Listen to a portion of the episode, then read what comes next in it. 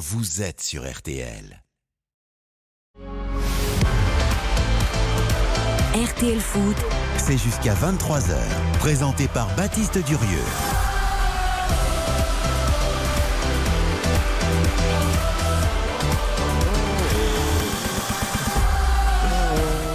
Bonsoir à tous, ravi une nouvelle fois de vous accompagner pour une grande soirée de football. On va vivre ensemble l'épilogue de cette 30e journée de Ligue 1. Lorient qui reçoit l'Olympique de Marseille, coup d'envoi 20h45. Ça va aller très vite. Philippe Audouin nous attend au stade du Moustoir. Au programme dans quelques minutes, le replay, le débrief complet des rencontres de l'après-midi. Il s'est passé beaucoup de choses sur les pelouses, notamment du côté de Lyon, victorieux du stade rennais. Raphaël Vantard était au Groupama Stadium pour RTL. Il nous racontera absolument tout. On va évoquer également le nul de partout entre Monaco et le FC Nantes, la victoire d'Auxerre, de Toulouse et de Clermont. Euh, Course à l'Europe, course au maintien. On va tout analyser avec pour m'accompagner et vous accompagner ce soir, chers auditeurs, Johan Rioux qui est là. Bonsoir, Johan. Coucou à tous, coucou Baptiste, c'est ta deuxième hein, euh, comme animateur que tu rencontres sur RTL, c'est magnifique. On va pas l'écouter. une soirée magnifique. Effectivement. Euh, Bruno Constant qui était là hier, deuxième titularisation en deux émissions. Bonsoir Bruno. Baptiste, j'étais là pour la première, je suis là pour la deuxième, je vous accompagne euh, sur les marches de la gloire, c'est magnifique. C'est adorable. Celui qui rigole très fort, c'est Quentin Vasselin qui est avec nous. Salut Quentin. Bonsoir Baptiste, bonsoir à toutes et à tous. Tout va bien En forme Très bien, merci. Écoutez, formidable. On va se régaler évidemment ensemble jusqu'à 23h. RTL Foot, c'est parti. Baptiste Durieux, RTL Foot. Lorient-Marseille, c'est l'affiche donc de ce dimanche soir. Et quel plaisir de retrouver Philippe Audouin. euh, Philippe Audouin, évidemment, envoyé spécial RTL dans l'Ouest, qui est au Moustoir à Lorient. Bonsoir Philippe. Bonsoir Baptiste, plaisir partagé. Euh, comment ça se passe du côté du Moustoir? Belle ambiance, c'est une grosse affiche? Bah, ça va être plein. hein. Eh oui. C'est un petit stade, donc c'est pas trop dur de, de le remplir, mais quand même Lorient euh, a régulièrement euh, fait recette à domicile depuis le début de la saison, puisque c'est le sixième match à guichet fermé disputé au Moustoir. Alors ça va un peu moins bien qu'en début de saison pour euh, Lorient. Il y a eu euh, une petite glissade au classement, mais quand même euh, Lorient est dixième, 44 points en 29 matchs. C'est quand même pour ce club une, déjà une performance. Exactement, Et puis, euh, et puis bah, en face, euh, on attend de voir comment l'Olympique de Marseille va répliquer, puisque Lens a mis la pression en s'imposant vendredi et a pris trois points d'avance dans la course à la deuxième place. Philippe est parfait, il nous a contextualisé cette rencontre et ses enjeux. On va tout de suite voir avec toi, avant de revenir un petit peu sur tout ça, euh, les compositions d'équipe pour ce Lorient-Marseille. Ah, J'ai envie de commencer par euh, Marseille parce qu'il y a deux, petits, euh, deux petites surprises, si on peut dire. Euh, Chancel Mbemba euh, n'est pas titulaire en défense, euh, il est sur le banc. Et Gendouzi, qui est régulièrement sur le banc, est titulaire. En revanche, Malinowski, lui, est sur le banc. Alors on va récapituler pour l'Olympique de Marseille. Paul Lopez, évidemment, dans le but. Défense à 3 avec Balerdi préféré à Mbemba, Gigot et Kolasinac. En milieu de terrain, donc un milieu à 3, Rongier, Verretou, Gendouzi. Sur les côtés, Klaus et Nuno Tavares. Et puis les deux attaquants under avec Alexis Sanchez.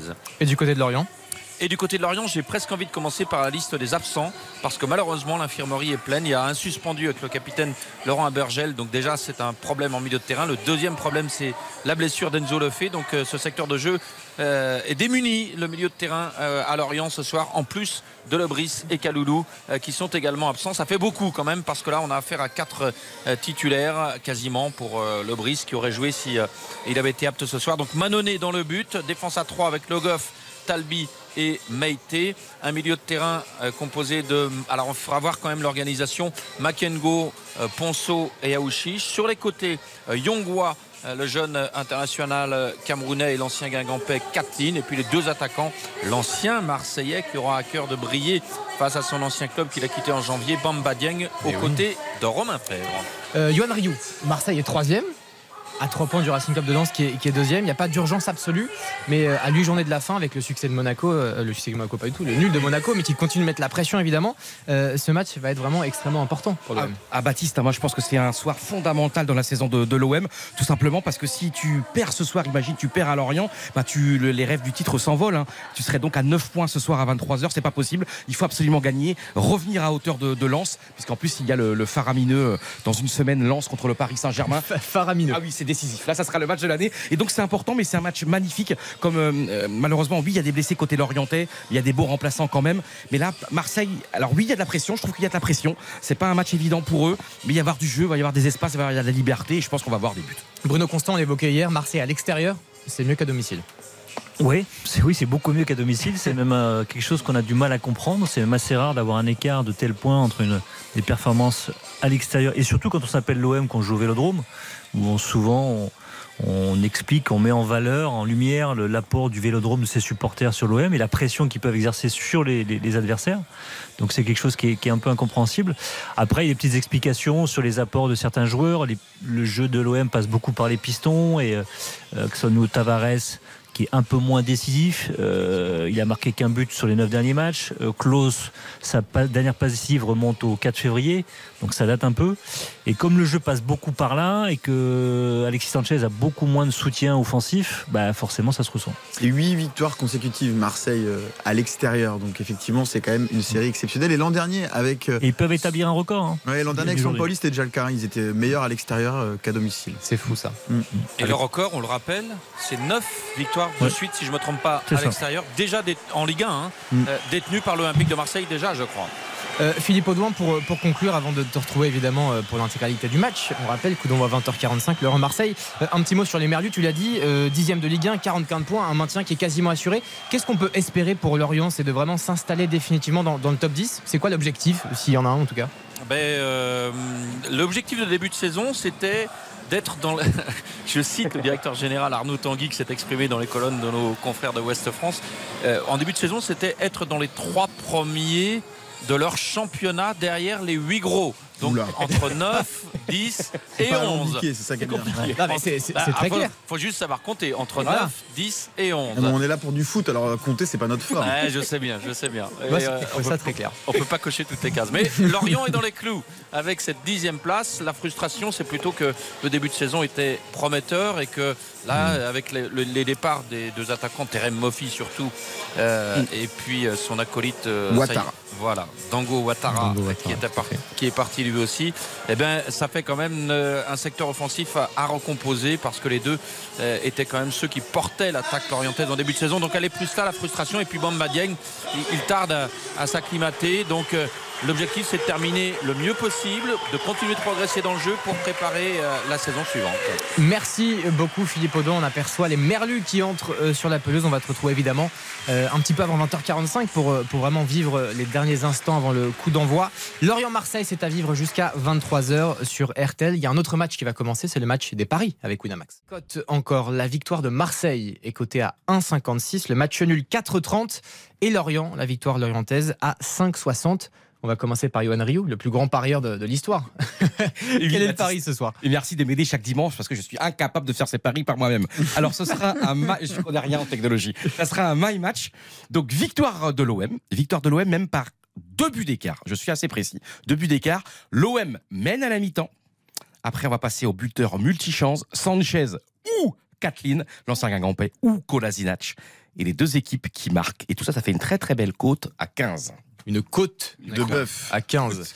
Euh, Monsieur Quentin Vasselin, Alors moi je vais euh, miser sur un résultat nul ce soir euh, à la fin du match, mais Lorient mène à la mi-temps. Donc euh, voilà, les Oh. deux équipes marqueront. Ce qui nous fait une petite cote à 15, 10 euros de misée, 150 euros de, de gagné. Voilà, c'est pas mal. formidable. Sachez que euh, Bruno Constant hier qui a parié avec Karine Galli, Mhm. vous avez tous les deux une cote à 7,75. Donc là ce soir on a deux cotes à 15. C'est extraordinaire. Sans vous hein. hier soir. Ici, ils ont gagné. Ah bah euh, je crois pas. Mais nous on est deux fois cas, plus ambitieux pour les, pour Mbappé les auditeurs. Mbappé n'a pas marqué en tout cas. Non, ça je peux vous le confirmer. Il a fait un match catastrophique, le champion du monde français. Donc il ne nous a pas aidé. Euh, dans un instant, c'est euh, le replay, votre rendez-vous pour tout comprendre des résultats de la journée. On sera notamment avec Raphaël Vantard qui a assisté à la victoire de Lyon face à Rennes tout à l'heure. RTL Foot, Le replay. Le replay avec, euh, pour commencer, c'était à 13h cet après-midi. L'Olympique lyonnais recevait le Stade Rennais, victoire 3 buts à 1 euh, des Gaunes après avoir été mené au score. Le but d'Amine Gouiri pour Rennes, fantastique, l'ancien lyonnais. Et puis euh, du côté de, de Lyon, Tolisso, Lacazette et Barcola ont marqué. Il est l'heure de saluer Raphaël Vantard qui pour la première fois d'ailleurs a assisté à une victoire de, de Lyon. Salut Raphaël. Bonsoir à tous. Euh, Raphaël, on va revenir évidemment en longueur sur, sur ce match. Alors déjà, est-ce que tu peux nous raconter un, petit peu le contexte qui est évidemment pas évident euh, Lyon est sorti de la Coupe de France, c'est une saison qui est un peu catastrophique, qui est très loin des, objectifs qui sont euh, assumés en début de saison, en tout cas du côté de Lyon. Au niveau des tribunes, des supporters, comment ça s'est passé déjà avant le match? Eh ben, on a une petite surprise. On s'attendait, on savait hein, que les, virages boycottaient euh, ce match-là, notamment le, virage nord. Le virage sud était là, mais, sans encouragement. La surprise, elle est venue du, du reste des tribunes, qui étaient quand même assez garni pour un dimanche de Pâques à, à Lyon, avec euh, beaucoup, beaucoup, beaucoup de familles qui sont euh, montées crescendo en fait au fur et à mesure de, de ce match-là, et ça finit euh, le contexte du match aidant hein, dans une ambiance assez plaisante euh, finalement, même s'il manquait euh, clairement de, de résonance et il manquait des, des copes euh, dignes d'un- club et d'un stade comme comme celui de, de Lyon, mais finalement la- l'ambiance, vu le contexte du match, a été beaucoup plus chaleureuse qu'attendue. D'accord. Et effectivement, la physionomie du match, on rappelle Amine Gouiri qui ouvre le, score pour le Stade Rennais, qui, euh, qui ne célèbre pas son but, lui qui est formé à l'Olympique Lyonnais. Et après une seconde période euh, assez qualitative, avec beaucoup plus de caractère, un but fantastique de Quentin Tolisso, une frappe euh, formidable pour l'ancien milieu de terrain du, Bayern, et un Lyon qui, qui a été relativement bon, comme ils l'ont été d'ailleurs la semaine dernière face au Paris Saint-Germain. Ouais, c'est une résurrection hein, en ce week-end de, de Pascal parce qu'on on pensait vraiment l'OL complètement euh, mort et enterré euh, cette saison. Tous les suiveurs s'attendaient à, à, à vivre euh, neuf très longues journées euh, aux côtés de, de l'OL et finalement, finalement euh, cette deuxième période et ce qu'elle ouvre derrière, même si euh, les espoirs peuvent être très vite touchés dès la semaine prochaine à, à, à, à Toulouse. Mais voilà, ce soir, vu les, les autres résultats, notamment la défaite de Lille et le, et le match nul de, de Reims et la défaite de Nice, propulse Lyon à une septième place assez inespérée et à cinq points finalement d'une place européenne que l'on dit au fil des semaines totalement inaccessible et qui se révèle ce soir euh, peut-être plus proche que jamais durant une saison, euh, comme tu le disais, euh, Baptiste, catastrophique. On va donner la parole à, Johan Rouy et Bruno Constant dans quelques instants. Je voudrais qu'on écoute Corentin Tolisso, euh, évidemment au micro, euh, à ton micro, Raphaël Vantard. Ça faisait longtemps que j'avais pas marqué. C'est mon premier but depuis mon, mon retour. J'espère qu'il y en aura encore plus euh, dans les, dans, les prochains, dans les prochains matchs. Ça fait 14 mois que l'Olympique Lyonnais n'avait pas renversé une situation.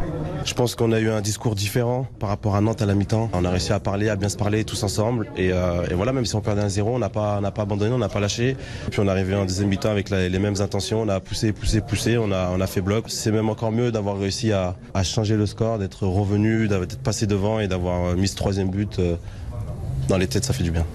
Corentin Tolisso au micro de, Raphaël Vantard. Euh, Johan Raphaël le disait, euh, est-ce que la course à l'Europe, je ne voulais pas avoir ce débat-là ce soir, mais est-ce qu'on peut considérer que c'est encore et toujours d'actualité, sachant que Lyon, effectivement, a pour habitude de plutôt bien finir ses saisons?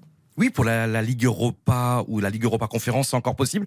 Mais moi, ce que je retiens de cet après-midi, euh, j'ai un avis un petit peu différent de Raphaël. Alors, Raphaël, t'étais au stade, hein, donc euh, évidemment, euh, tout ce que t'as ressenti, c'est sûrement beaucoup plus vrai que ce que moi j'ai vu à la télé. Mais moi, j'ai vraiment vu un spectacle, une ambiance quand même euh, surréaliste. Une fois encore à Lyon, on est habitué, mais de voir quand même. Moi, j'ai trouvé le stade comme il y avait beaucoup de, de, de places vides, beaucoup de sièges vides.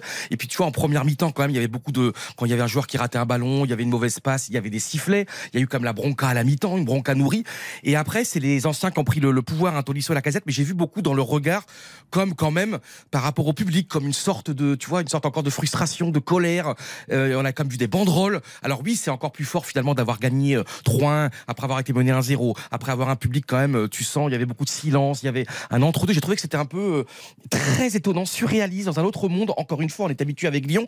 Et je trouve que c'est une victoire un peu aussi à la Pyrrhus, parce que Rennes est d'une faiblesse terrifiante. Enfin, moi, je comprends pas Rennes. On va en parler du stade. Et c'est pour ça que euh, je trouve que les deux équipes n'ont pas été bonnes en même temps, qu'on n'a pas vu un grand spectacle. En même temps, on a assisté à une sorte de, truc bizarre, euh, parce que c'est évidemment la fin d'un cycle. Tu vois, quand t'as as les banderoles, t'as les sifflets, t'as la bronca. Alors oui, tu gagnes 3-1, mais Rennes est en crise aussi. Donc euh, tout ça est très mitigé.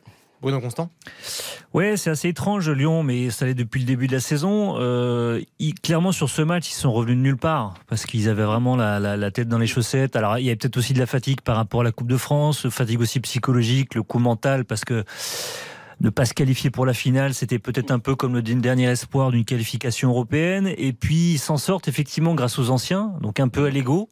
Ils transforment ce match, ils transforment aussi l'atmosphère dans le stade, ce qui n'est pas forcément évident quand on voit les, les tribunes qui sont dégarnies. Et, mais en même temps, on ne sait pas où ils vont. Ils, ils sortent de nulle part, mais on ne sait pas où ils vont, parce qu'effectivement, mathématiquement, c'est toujours possible Mais ça serait possible si Lyon était régulier. Lyon n'a jamais été régulier cette saison. À partir de leur Le seul, le seul, la seule petite chance qu'ils ont, c'est que leurs adversaires ou leurs concurrents pour les places européennes, que ça soit Lille, que ça soit Rennes, Reims, je les mettrais à part, mais euh, c'est deux équipes très irrégulières aussi. Hmm. Donc c'est juste, ça, re- ça repose juste sur, sur ça leur espoir. Est-ce que c'est est -ce c'est suffisant? Pour aller chercher Lyon, Vasselin. ça fait 7 matchs, 6 matchs en Ligue 1 qui ne perdent plus. Donc euh, voilà, 3 matchs nuls, 3 victoires. Donc c'est quand même euh, Oui, c'est- un début de régularité. Ça joue le titre. Allez, Euh, juste- on va parler quand même du Stade Rennais. Euh, là, pour le coup, c'est euh, un peu moins enthousiasmant entre guillemets. Deuxième défaite consécutive. Ils avaient perdu face à Lens Mm. et face à Lyon. Défaites qui, euh, au-delà effectivement de perdre des points, c'est des défaites qui sont assez significatives. Ce sont des concurrents directs. Euh, le Stade Rennais, c'est c'est compliqué, Raphaël. Euh, comment tu les as sentis, toi, vu, vu du stade? Moi, j'ai senti une lente descente, une lente descente aux enfers. Ils font un super début de match, Mm. Euh, exactement comme l'an dernier dans la physionomie, dans l'esprit, sur tous les ballons. Ils ont, ils ont deux grosses occasions euh, dans la foulée en plus de, de leur but. Donc, on se dit en tribune qu'on va assister au même match que l'an dernier, où, où- où Rennes va complètement étouffer l'Olympique Lyonnais. Et puis au bout de la 20e, piou, c'est comme si les batteries étaient mortes et plus et plus rien, plus rien, plus de fond de jeu, euh, plus de caractère non plus pour une équipe qui en a tellement eu et qui nous a tellement habitués à en avoir. Euh, moi, c'est presque plus ça que je retiens du match de cet après-midi, euh, au- autant que la résurrection lyonnaise inespérée. C'est plus euh, euh, des interrogations sur cette équipe de Rennes qui a déjà montré des faiblesses lors des deux matchs, vous l'avez dit, mais qui se, mais qui cet après-midi, au-delà des faiblesses, a montré vraiment des grosses carences au niveau caractère, parce que ne pas réussir euh, cette deuxième période comme ils l'ont fait en n'alignant pas plus de deux ou trois passes, c'est c'est assez euh, ouais, c'est assez inquiétant pour pour la fin de la saison rennaise. Avant de, de vous entendre, messieurs, on va écouter Bruno Genesio. Analyse après la rencontre, toujours à ton micro, Raphaël Vantard.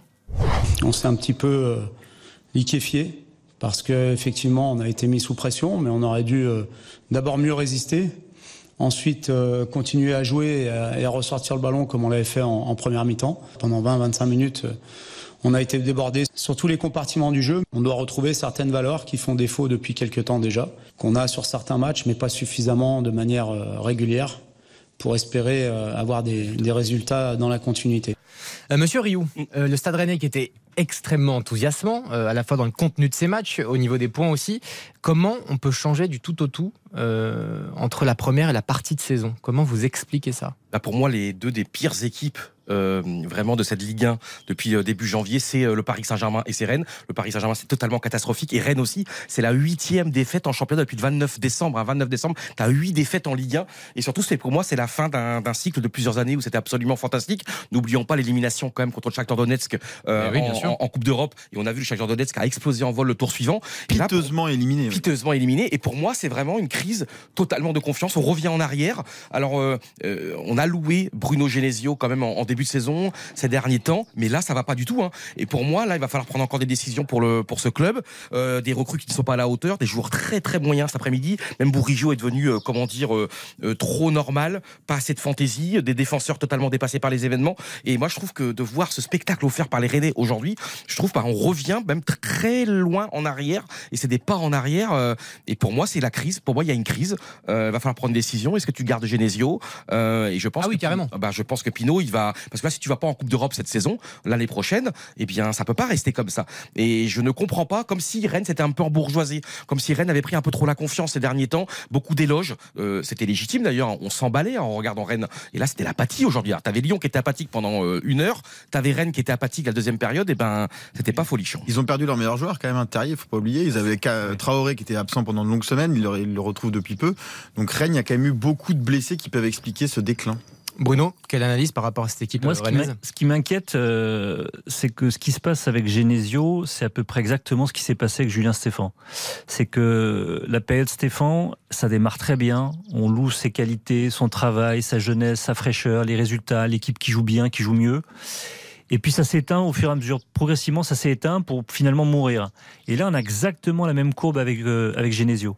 Donc je ne sais pas si c'est un problème d'entraîneur, même si Genesio va sans doute sauter si ça continue comme ça. Mais à un moment donné, il faut se poser des questions sur le groupe, sur l'atmosphère au sein Ouais. du club. On, on- on pointe ces, ces faiblesses-là au niveau du PSG. C'est pas parce que Rennes n'est pas là, au niveau du PSG en termes de stature, de, de- de- d'importance financière, qu'il n'y a, pas- il y a pas les mêmes problèmes au sein de la direction. Donc là, pour moi, c'est plus un problème de direction. Euh, Merci beaucoup, euh, Raphaël Vantard. Merci à vous. On va Bonne te soirée, retrouver les amis. Très vite, on rappelle le programme de, de Lyon qui va jouer contre Toulouse, pas gagné, contre Marseille aussi, c'est un gros match. Après, il y aura Ça va être un Strasbourg, gros enjeu. hein. Montpellier. Ça va être un, un- un très très gros enjeu Ah bah, parce bien que Lyon sûr. n'a jamais, Lyon n'a jamais cette saison enchaîné trois victoires. Donc euh, voilà, si- s'il y a quelque chose qui doit se passer, c'est quelque part au, au stadium euh, vendredi prochain. Et la dernière journée, ce sera un Lyon-Monaco. Oh, oh, oh, oh. Grande affiche multiplex qui sera à vivre sur, sur RTL. Merci beaucoup, Raphaël Vantard. Et puis, dans euh, quelques Merci, secondes, on va, Raphaël. on va débriefer le reste des rencontres. RTL Foot. Avant cela, rappel de tous les résultats de ce dimanche avec vous, Quentin Vasselin. Donc Lyon a battu Rennes 3 buts à 1. Tolisso, la casette Barcola pour Lyon. Guiri avait ouvert le score pour Rennes. Ajaccio euh, s'incline 3-0 à domicile contre Auxerre. Début de Touré, D'Acosta et Alphonse Ajaccio. Et avant-dernier ce soir et se rapproche dangereusement de la Ligue 2. Clermont s'impose à 3 2-0 grâce à Cham et Gatien. Euh, 3 est à égalité avec Ajaccio également et eux aussi se rapprochent bien de la Ligue 2. Toulouse euh, gagne 2 buts à 1 sur la pelouse de Montpellier. Un but Wai pour Montpellier, des buts de Talinga et Shaibi pour Toulouse. Brest fait match nul, cruel match nul des Brestois sur la pelouse de Reims, puisque Balogun a égalisé pour Reims à la 92e minute, alors que l'Espelou avait ouvert le score à la, à la 6e. Et puis très beau match en- entre Nantes et Monaco, une mi-temps chacun, deux buts partout à la fin. Euh, Dizazi et Matazzo euh, pour euh, Monaco, et c'est Mustapha Mohamed et Ludovic Blas qui ont égalisé pour Nantes. Et justement, ce match de partout entre Nantes et Monaco, c'était le match de, 17h, une ambiance de fou. Monaco menait 2 à 0. Euh, match qui paraissait assez tranquille pour les Monégasques. Et finalement, de partout dans une ambiance de fou. Euh, je sais que je vais vous apprécier ça, les ambiances de fou. Mon cher Yoann Rioux. C'est le stade peut-être que je préfère en plus en France. Ah non, mais la, Beaujoire, c'est vrai qu'entre la Coupe de France et, ce match cet après-midi, alors il n'y a pas de victoire au bout, mais ce du par- de partout, est-ce qu'il est miraculeux ou est-ce qu'il est plutôt logique? Non, parce que Nantes, même à la fin, on pensait que Nantes allait gagner. hein. Quand il y a eu ce but refusé là, À Mohamed. Pourquoi Pour euh, un millimètre? Je trouve ça encore injuste parce que, oui, je sais rien avec les technologies, mais là, ça se joue vraiment à trois poils de, de, de, de, de rien du tout, quoi. Et- trois Il a poils postérieurs, quoi. Enfin, bref, on se lâche, quoi. Et donc, le truc, c'est que ça se joue à rien. Et franchement, je suis admiratif de Nantes parce que c'est vraiment, je comprends pas la situation. Ils sont en finale de Coupe de France. Je trouve qu'ils ont une super équipe, ils ont des super joueurs, ils nous offrent des émotions, ils ont un public incroyable et ils doivent se battre pour le, pour le maintien quand même. hein. Parce que là, quand même, leur calendrier, c'est absolument dingue. Ils vont le week-end prochain à Auxerre, donc là, c'est déjà un match. Parce que là, Nantes, quand même, n'a que 5 points d'avance sur la zone de relégation.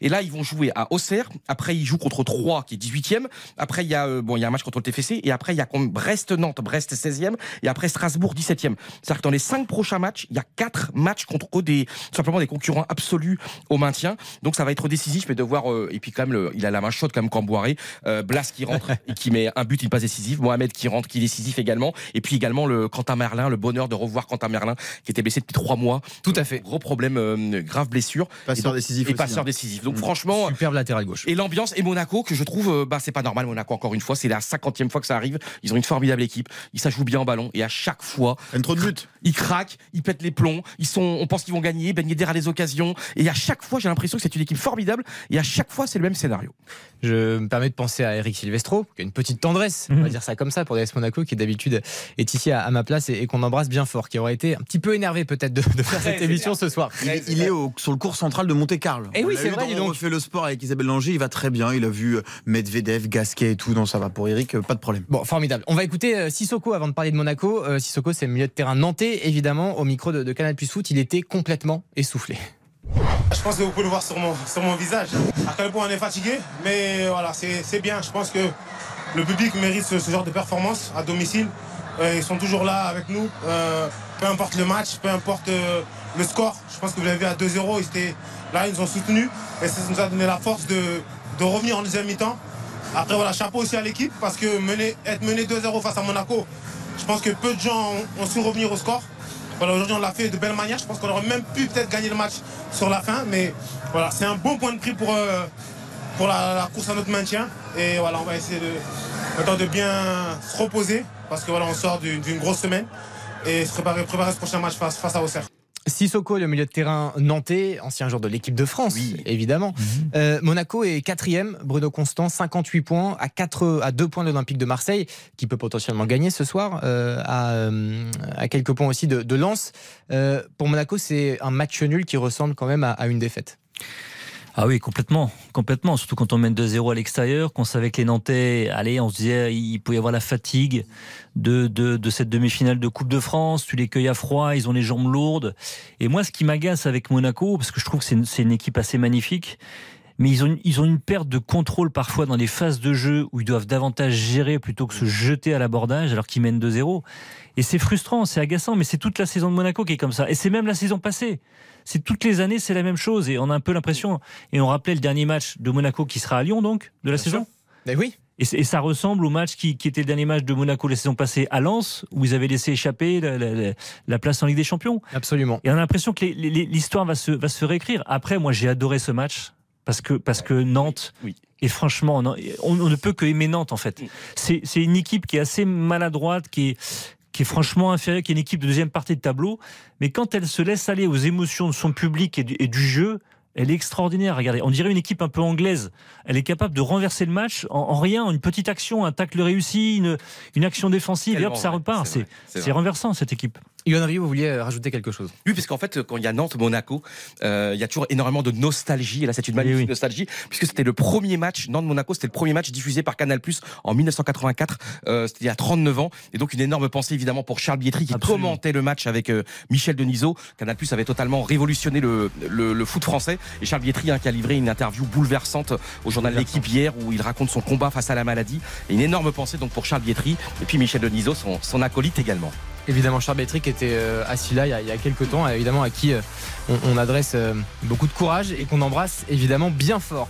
Euh, à 20h45, on vous le rappelle, c'est Lorient Olympique de Marseille. Ce sera commenté par Philippe Audouin au Moustoir. Et puis dans, dans quelques secondes, on va débriefer les autres rencontres, plein d'enseignements à tirer, notamment dans la course au maintien. Vous êtes bien sur RTL, c'est jusqu'à 23h. Ça s'appelle RTL Foot. Bienvenue et restez avec nous.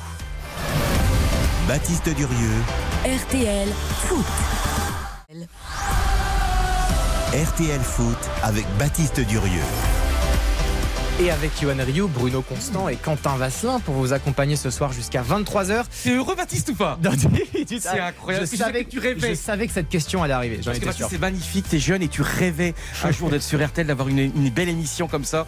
et vraiment, bah, bravo, je suis très très heureux pour toi. Et vive la jeunesse Surtout qu'on Vive dirait- Eric Silvestro, vive Quentin Valin Surtout qu'on dirait un, un vieux routier, là, il, il développe ses séquences euh, comme s'il faisait ça depuis 30 ans. Franchement, C'est- impressionnant. c'est- C'est adorable. Non, Parce que c'est Euh, parce que j'imagine ton émotion, j'imagine ton bonheur. Je sais que hier soir, tu m'as dit un truc magnifique. Après l'émission, t'as ouvert la fenêtre et t'as regardé le ciel et t'étais Oh juste à oui. contempler. Et c'est beau parce qu'il faut, il faut, il faut vraiment savourer ces moments de bonheur. Bravo, C'est- bravo. C'est gentil, Yoann. T'as fait un long On fera, on fera la psychothérapie plus tard, après l'émission notamment. On va retourner au, au terrain. Euh, plein d'enseignements quand même à vous, à vous dire, chers auditeurs. La victoire 3-0 d'Auxerre, victoire de Clermont également face à 3, victoire de Toulouse face euh, à Montpellier. Il y a plein d'enseignements, plein de choses à dire euh, par rapport à cette course au maintien. On commence à voir un petit peu se dessiner ce classement avec ces quatre euh, descentes en, en Ligue 1. Euh, on rappelle juste, Quentin, les, les quatre reléglables à l'instant T. Ce soir, Angers euh, est dernier avec 14 points. Ajaccio est avant-dernier avec 21 points. 18e, c'est 3 également avec 21 points. Strasbourg, premier relégable avec 26 points. Brest est 16e avec 28 points. Et Auxerre, euh, 29 points. Et ça peut aller jusqu'à Nantes qui ne compte que 31 points et donc que 5 points d'avance sur Strasbourg. Euh, voilà, Strasbourg quand même qui plus les semaines passent, plus il se rapproche de cette Ligue 2. C'était inimaginable. On rappelle qu'ils ont fini 6e Exactement. l'an dernier. C'est complètement fou. Moi, j'ai envie de parler de- d'Auxerre parce qu'Auxerre, c'est franchement Pardon, incroyable. Alors Auxerre qui avait gagné euh, face à 3, match important, et puis là qui, qui enchaîne face euh, à, à la C Et Ajaccio. le travail quand même de Pellissier, encore une fois, hein, qui, Eh oui. Qui, qui revient sur le devant de la scène. euh, et j'adore cette équipe auxerroise parce que c'est la, la qualité, évidemment, quand tu vois les, les Perrin, les, les Hein, les Nchangama qui étaient à Guingamp l'an passé. C'est une super équipe, ça joue bien en ballon. Et franchement, et la semaine prochaine, on va avoir un match, évidemment, bah, ça va être quasiment décisif. Hein, c'est, le, fameux match qui aura euh, à la baie des Champs. J'ai envie d'aller le voir d'ailleurs. hein. Ça sera Auxerre contre Auxerre-Nantes. Ça, c'est Auxerre-Nantes un dimanche, ça va être fantastique. Ça rappelle les années 90. C'est là, c'est les années 90 et voir quand même Nantes en difficulté. Imagine si Nantes venait à... Mais non, mais on a parlé des années 80 avec Charles Vietri. Les années 90, évidemment, deux des meilleurs systèmes de, de formation en France. Euh, et Auxerre, c'est beau parce qu'ils étaient au fond du trou, ils étaient pas bien du tout. Ils sont pas encore sauvés, évidemment. sûr. Mais c'est bien et ça montre encore, euh, voilà, ils étaient en Ligue 2 l'année dernière euh, et ils, ils, étaient, ils sont montés de manière admirable quand même à Geoffroy Guichard. Vous vous rappelez, hein, cette séance de pénalty absolument de tir au but incroyable à Geoffroy Guichard. J'ai envie de les voir continuer encore, de voir Pellissier. C'est un bon mec, une belle philosophie, des super joueurs, des joueurs techniques et vive, vive la Ligue 2. Euh, effectivement, et puis un, un- un petit hommage. Parce que pour moi, ça- parce qu'Auxerre, ça vient de la Ligue 2. c'est vrai, j'ai même pas relevé élevé, dis donc. Mais oui, c'est l'esprit de la Ligue 2. Ouais, je, sais- je sais pas s'ils ont l'impression. Vive la Ligue 1 pour Auxerre déjà, quand même, ce serait pas mal. Euh, et non, petit hommage aussi à l'abbé Deschamps, parce que j'avais la chance d'y être la semaine dernière. C'était Auxerre 3 et il y avait une ambiance qui était formidable. Ce stade est fantastique, vrai stade de Tant football. qu'il y aura la baie des Champs, ben, le football continuera à exister. Et puis on a besoin de ces Madeleines de Proust. On a besoin de ces ambiances comme là, tu vois, les dimanches soirs. C'est encore, il fait jour. Il y a le jour qui s'étire. On est là, on prend un petit apéro. On est bien. On va voir un super match de foot de Ligue 1. Mais Auxerre, c'est le football, évidemment. L'apéro, c'était une tarte aux fraises de très mauvaise facture d'ailleurs euh, aujourd'hui. Ouais. Euh, Bruno Constant, un petit mot sur, euh, Clermont aussi qui gagne 2-0 euh, face à 3. Clermont aussi qui était euh, évidemment euh, pas forcément assuré de rester en Ligue 1. Pour l'instant, c'est bien parti, très séduisant au niveau du jeu. Est-ce que selon vous, ça fait aussi partie des, belles victoires En tout cas, cet après-midi, on pense aussi à Toulouse évidemment qui a battu Montpellier. Montpellier qui est sur une bonne série depuis le retour Arcarions. Euh, quelle analyse faites-vous par rapport aux résultats cet après-midi? Non, mais l'avantage qu'a Clermont, moi je trouve par rapport à ses concurrents euh, dans le maintien, même si pour moi ils sont quasi. quasi 40 points, c'est bon pour eux. Là. Ouais, voilà, quasi maintenus. La barre fatidique des, des 40 points, c'est que eux, ils, ils peuvent se reposer sur le jeu. Ils, ils- ils ont cette base de jeu, même si elle n'est pas régulière d'un match à l'autre, ils ont ces repères-là. Et je pense que pour se maintenir, c'est hyper important. Euh, on le voit, les équipes qui jouent le plus aujourd'hui, qui, qui, qui s'appuient sur deux jeux, je pense à Reims, je pense à Lorient, c'est des équipes qui sont pas en danger, alors que c'est des équipes qui devraient être concernées quelque part, vu leur taille, par le, par le maintien. Justement, euh, Reims, on, on va en parler et, et je vous propose tout de suite, avant de- de- d'entendre vos analyses, euh, messieurs, d'écouter Will Steele, le coach dont on parle beaucoup. C'était au micro de Dimitri Ramelot tout à l'heure. Euh, bon, apparemment, il pense beaucoup à l'Europe, même s'il ne prononce jamais le mot Europe. Will Steele, le coach de Reims, au micro de Dimitri Ramelot. Si on veut se donner le, le droit de rêver et le, le- le- l'opportunité de regarder vers le haut, alors on doit être, euh, on doit être irréprochable et on ne l'a pas été aujourd'hui. On voulait commencer très fort et on ne l'a pas fait. On a été un peu surpris de par le fait qu'ils viennent nous chercher un peu euh, dans, ces cinq premières minutes. Mais je le dis encore une fois, notre, bloc par moment était, beaucoup trop euh, étiré. Il y avait trop d'espace entre nous et on s'est pas rendu la vie facile malheureusement sur, euh, sur ce match-là. Il y a un point de prix, il y a, il matchs qui restent à jouer et je pense que si on s'était dit il y a, il y a six mois qu'on serait dans cette situation-ci, aucune personne dans cette pièce n'y aurait cru, moi y compris probablement. Donc on part avec un certain retard euh, par rapport aux équipes qu'il y a devant nous et, euh, et on fait de notre mieux chaque semaine, euh, que ce soit sur les entraînements ou sur les, matchs, pour essayer de combler ce retard et essayer de se faire plaisir en jouant. Et forcément, quand tu es capable d'aligner toutes ces planètes-là, bah, tu, récoltes les fruits. Et c'est pas, pas toujours facile, mais on, fait de notre mieux. Will Steele, le coach du Stade de Reims, on rappelle, résultat un partout face à Brest. Toujours un plaisir d'écouter d'écouter Will Steele. Oui, et puis surtout, c'est que franchement, Reims s'est battu. Et puis, euh, on peut dire quand même que Brest a été sauvé par son gardien, un Bizotte. Peu d'interventions, mais des interventions de très grande classe. Il y a eu la barre également qui a sauvé, qui a sauvé Brest. Et franchement, Reims, moi, j'ai encore en mémoire, tu sais, c'est pour ça que moi, je ne regarde pas toujours le tableau d'affichage. Il y a quelques semaines ici, on avait fait le match Reims-Marseille. Reims avait perdu, mais Reims avait été merveilleux. Et Reims, pour moi, doit aller, j'espère, euh, aller en Ligue Europa Conférence. Reims, on a envie de voir Reims en Europe. On a envie de voir cet entraîneur continuer euh, ce chemin. Et franchement, alors oui, c'est pas assez. Alors oui, on pourrait se dire, bon, Reims qui reçoit Brest, match nul, c'est décevant. Non, euh, ça peut arriver. Tu ne perds pas, donc ça montre bien. Et il y a eu de la technique quand même. Et puis Brest qui joue sa peau aussi, hein, Brest qui veut sauver sa peau. Donc pour moi, c'était un très très très bon match de Ligue 1. Rapidement, Bruno Constant sur Reims. Faut- Reims, faut rappeler qu'il y avait cette série d'invincibilité de 19 matchs. Ah Elle oui. tombe face à l'OM. Ouais. On se posait des questions. Ils s'étaient imposés 3-0 euh, à Nantes. Ils avaient bien réagi. Là, pour moi, on n'est pas loin de la confirmation d'un petit coup d'arrêt parce que honnêtement, ils arrachent le match nul sur un penalty qui, pour moi, est très limite limite parce que le- la, la- la frappe. Je crois que c'est Zene- Zenelli, la frappe, elle est, elle est totalement hors cadre. Oui, tout à fait. Le défenseur est très très loin de l'action. Effectivement, il le découpé. touche. Il le touche. Ah, j'appelle pas ça découpé, non. Non. Il y va fort, l'autre, il maîtrise rien. Non, mais il maîtrise pas, mais on est loin, il a on est loin, on est loin, on est loin quand même. Il est assez loin. Moi, je trouve que c'est- très sévère et ils s'en sortent bien. Fini là, là, en l'occurrence. Exactement. Mais à voir comment, comment ils vont vivre tout ça. Est-ce qu'ils vont confirmer leur, euh, leur bonne série d'invincibilité? Est-ce qu'ils vont repartir euh, au charbon ou pas quoi? Ils ont 5 points de retard sur l'Europe. Reims. voilà. Exactement. Huitième au classement, le Stade de Reims. Merci messieurs et merci chers auditeurs d'être avec nous. Dans 5 minutes, c'est le coup d'envoi de votre match du dimanche soir. Lorient, Olympique de Marseille. On retrouve dans quelques secondes Philippe Audouin au Moustoir. À tout de suite. Baptiste Durieux, RTL Foot jusqu'à 23h. RTL Foot avec Baptiste Durieux. Et avec Johan Rio, Bruno Constant, Quentin Vasselin jusqu'à 23h RTL Foot Lorient Olympique de Marseille. Et on va retrouver dans cette ambiance formidable au stade du Moustoir Monsieur Philippe Audouin qui est à Lorient. Et oui, un stade du Moustoir euh, plein à craquer, 16 000 euh, spectateurs, magnifique ambiance au moment même où les deux équipes entrent sur la pelouse avec euh, la, tribune qui est sur ma gauche, la plus animée, qui est colorée avec les couleurs du club, les couleurs tango, blanc, orange et noir, avec un immense tifo également qui est en train de se déployer euh, dans cette euh, tribune et euh, je vais peut-être en profiter pour vous rappeler quand même la composition euh, Avec des, plaisir, Philippe. des deux équipes avec euh, euh, côté euh, marseillais euh, voilà, euh, pardon. J'hésitais entre Lorient et Marseille parce qu'à l'instant même il y a sur l'écran la composition de l'équipe de Lorient qui, est, diffusée. Mais je vais quand même commencer par Olympique de Marseille qui nous intéresse en premier lieu dans la course à la deuxième place. Paul Lopez dans le but. Balerdi Gigot et Kolasinac en défense. Ça veut dire que Chancel Mbemba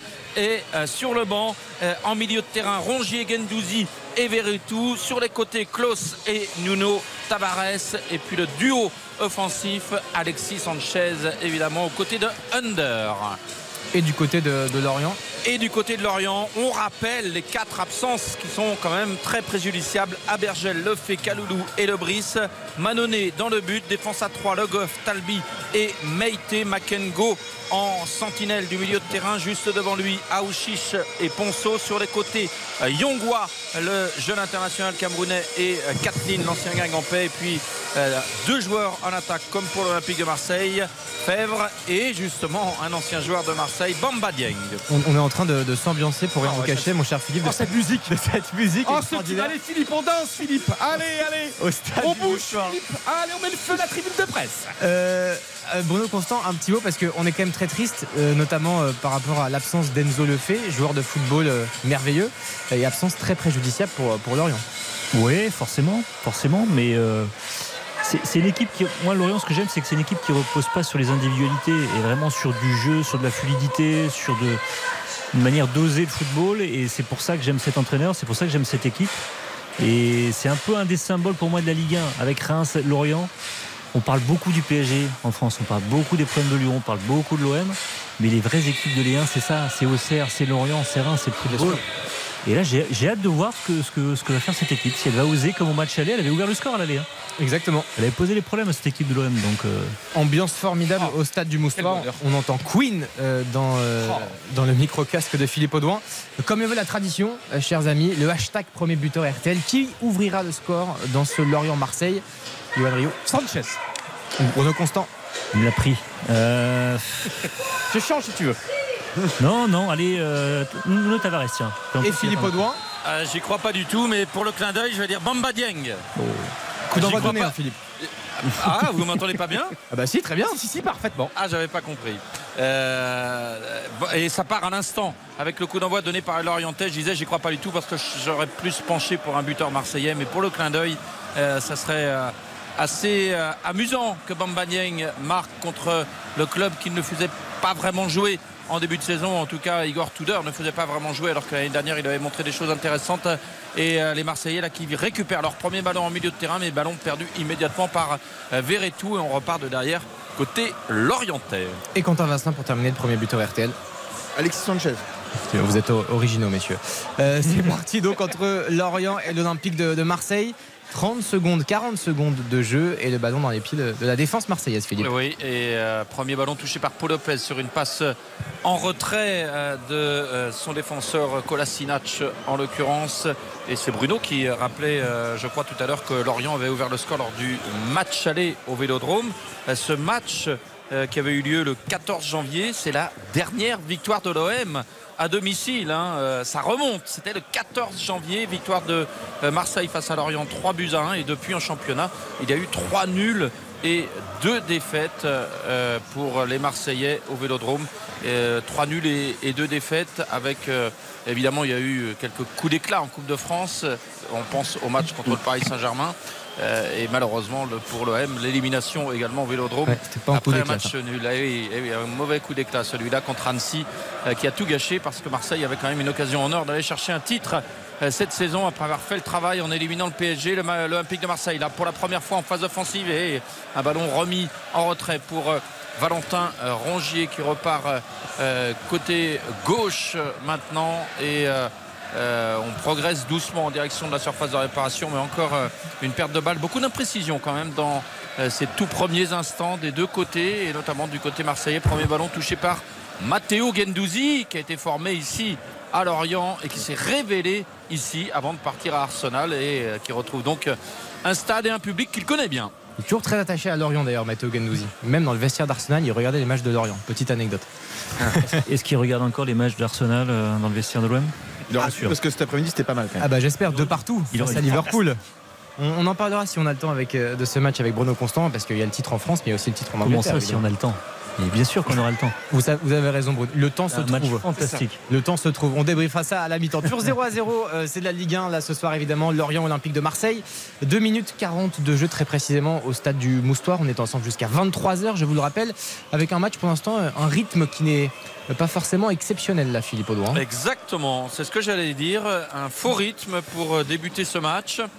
Et pour le moment, côté marseillais, on s'applique à, à poser le jeu en repartant de derrière, comme ici, mais encore une passe, euh, non pas interceptée, mais une passe contrée euh, par un joueur lorientais. Ça file en touche pour l'Olympique de Marseille, une touche qui est jouée en retrait euh, par Nuno Tavares et c'est encore Paul Lopez qui est sollicité sur une passe en retrait, le gardien espagnol qui sort de sa surface, il est à une trentaine de mètres de son but, ça lui a permis de gagner un peu de terrain et de relancer sur Nuno Tavares, touche en faveur de l'Olympique de Marseille à proximité de la surface de réparation bretonne, le ballon remis en retrait là euh, par Alexis Sanchez, mais euh, la remise n'était pas très précise et c'est Lorient qui a pu récupérer le ballon. Mais d'un côté comme de l'autre, il y a vraiment euh, beaucoup d'imprécision dans les passes, dans le jeu. Et euh, les Marseillais, ce qui me frappe, c'est qu'il y a beaucoup de déchets techniques, même si là, c'est Nuno Tavares qui a réussi à chipper euh, le ballon dans les pieds de Maïté, qui est contré. Corner à suivre le premier euh, pour l'Olympique de Marseille, le premier du match tout court. Et ce corner frappé de la gauche vers la droite. Corner frappé par Verretou. Il est rentrant. Et les défenseurs marseillais qui vont monter évidemment alors que l'arbitre monsieur Delajol était venu euh, tout près euh, du poteau de corner pour bien vérifier que le ballon touchait au moins la ligne euh, de l'arc de cercle au pied du poteau de corner. Le corner qui est frappé, euh, renvoyé de la tête euh, par Bamba Dieng. Le ballon qui revient dans les pieds marseillais avec euh, une deuxième chance. Un ballon remis euh, dans la boîte mais renvoyé Ouais, par euh. La défense l'orientée. C'était Jonathan Klaus qui avait centré mais un centre à ras de terre. Il aurait été préférable de le mettre dans les airs ce ballon. Et Marseille qui est obligé de repartir de derrière avec un ballon dans le rond central. J'ai hâte de voir la prestation de, de Tavares. C'est vrai qu'on entend pas mal de critiques sur lui ces derniers temps. Euh, et moi, je suis pas du tout d'accord parce que oui, tu vois, il y en a même qui disent de son QI football est assez faible. Mais moi, je trouve que c'est quelqu'un qui va toujours vers l'avant. Alors parfois, il peut y avoir des déchets. Parfois, c'est pas les bonnes décisions. Et je trouve quand même Baptiste qui va toujours vers l'avant, qui propose. Alors oui, parfois c'est brouillon, mais moi, je préfère largement ça à quelqu'un de lymphatique, de, de, de l'apathique. Euh, et je pense qu'il va, il va s'améliorer. Et, et vous ne trouvez pas qu'il y a quand même beaucoup de déchets, que c'est un joueur qui a cette volonté de frapper en permanence, parfois dans des positions qui sont complètement absurdes Oh le raté en défense euh, des Marseillais qui permet à Lorient de filer au but avec un ballon euh, qui est euh, pas appuyé là-bas par un attaquant oriental. Alors je suis complètement à l'opposé. C'est difficile de l'identifier, mais en tout cas C'est Ro- Romain Fèvre Romain qui est dans la surface de réparation. Oui, tout à fait. Romain Fèvre, l'ancien Brestois, qui euh, est arrivé de Lyon sous forme de prêt au mois de janvier et qui là a été repris in extremis hein, par un défenseur marseillais qui l'a gêné euh, quand même au moment de sa frappe alors que au départ de l'action il y avait un gros raté euh, de Balerdi Ouais. si je ne me trompe pas. Ouais, c'est ça. Qui va pas euh, améliorer sa cote auprès Eh des oui. supporters de l'OM. Et comment il se retrouve sur le terrain à la place de Mbemba Ça, c'est une grosse question. Ouais, Parce qu'il était suspendu depuis son magnifique carton rouge lors de sa dernière apparition. Et, et là, à peine il peut revenir, et à peine il est sur le terrain, et à peine il fait une cagade. C'est quand même fantastique. Bah, C'est surtout qu'Mbamba, en plus, c'est quand même de loin le meilleur défenseur de l'OM. Donc, à moins, à moins d'un pépin physique de dernière minute, il y a peu de raisons de ne pas le voir sur, sur le terrain. Quoi. Effectivement, on prendra Igor Tudor au, 32-10 euh, à la mi-temps si, si, on peut. Euh, toujours 0 à 0 en tout cas entre Lorient et l'Olympique de, Marseille, avec Marseille qui est à l'attaque. Exactement, un ballon qui est tout près de la surface de réparation et c'est euh, une combinaison à l'intérieur de la surface. Klaus qui ressort le ballon justement pour un centre, un excellent centre rentrant enroulé. C'est Under ou Alexis Sanchez, non c'est bien Under qui était à l'opposé là-bas pour mettre ce ballon devant le but. Il était bon ce centre parce que ça plongeait au deuxième poteau il, était bien enroulé.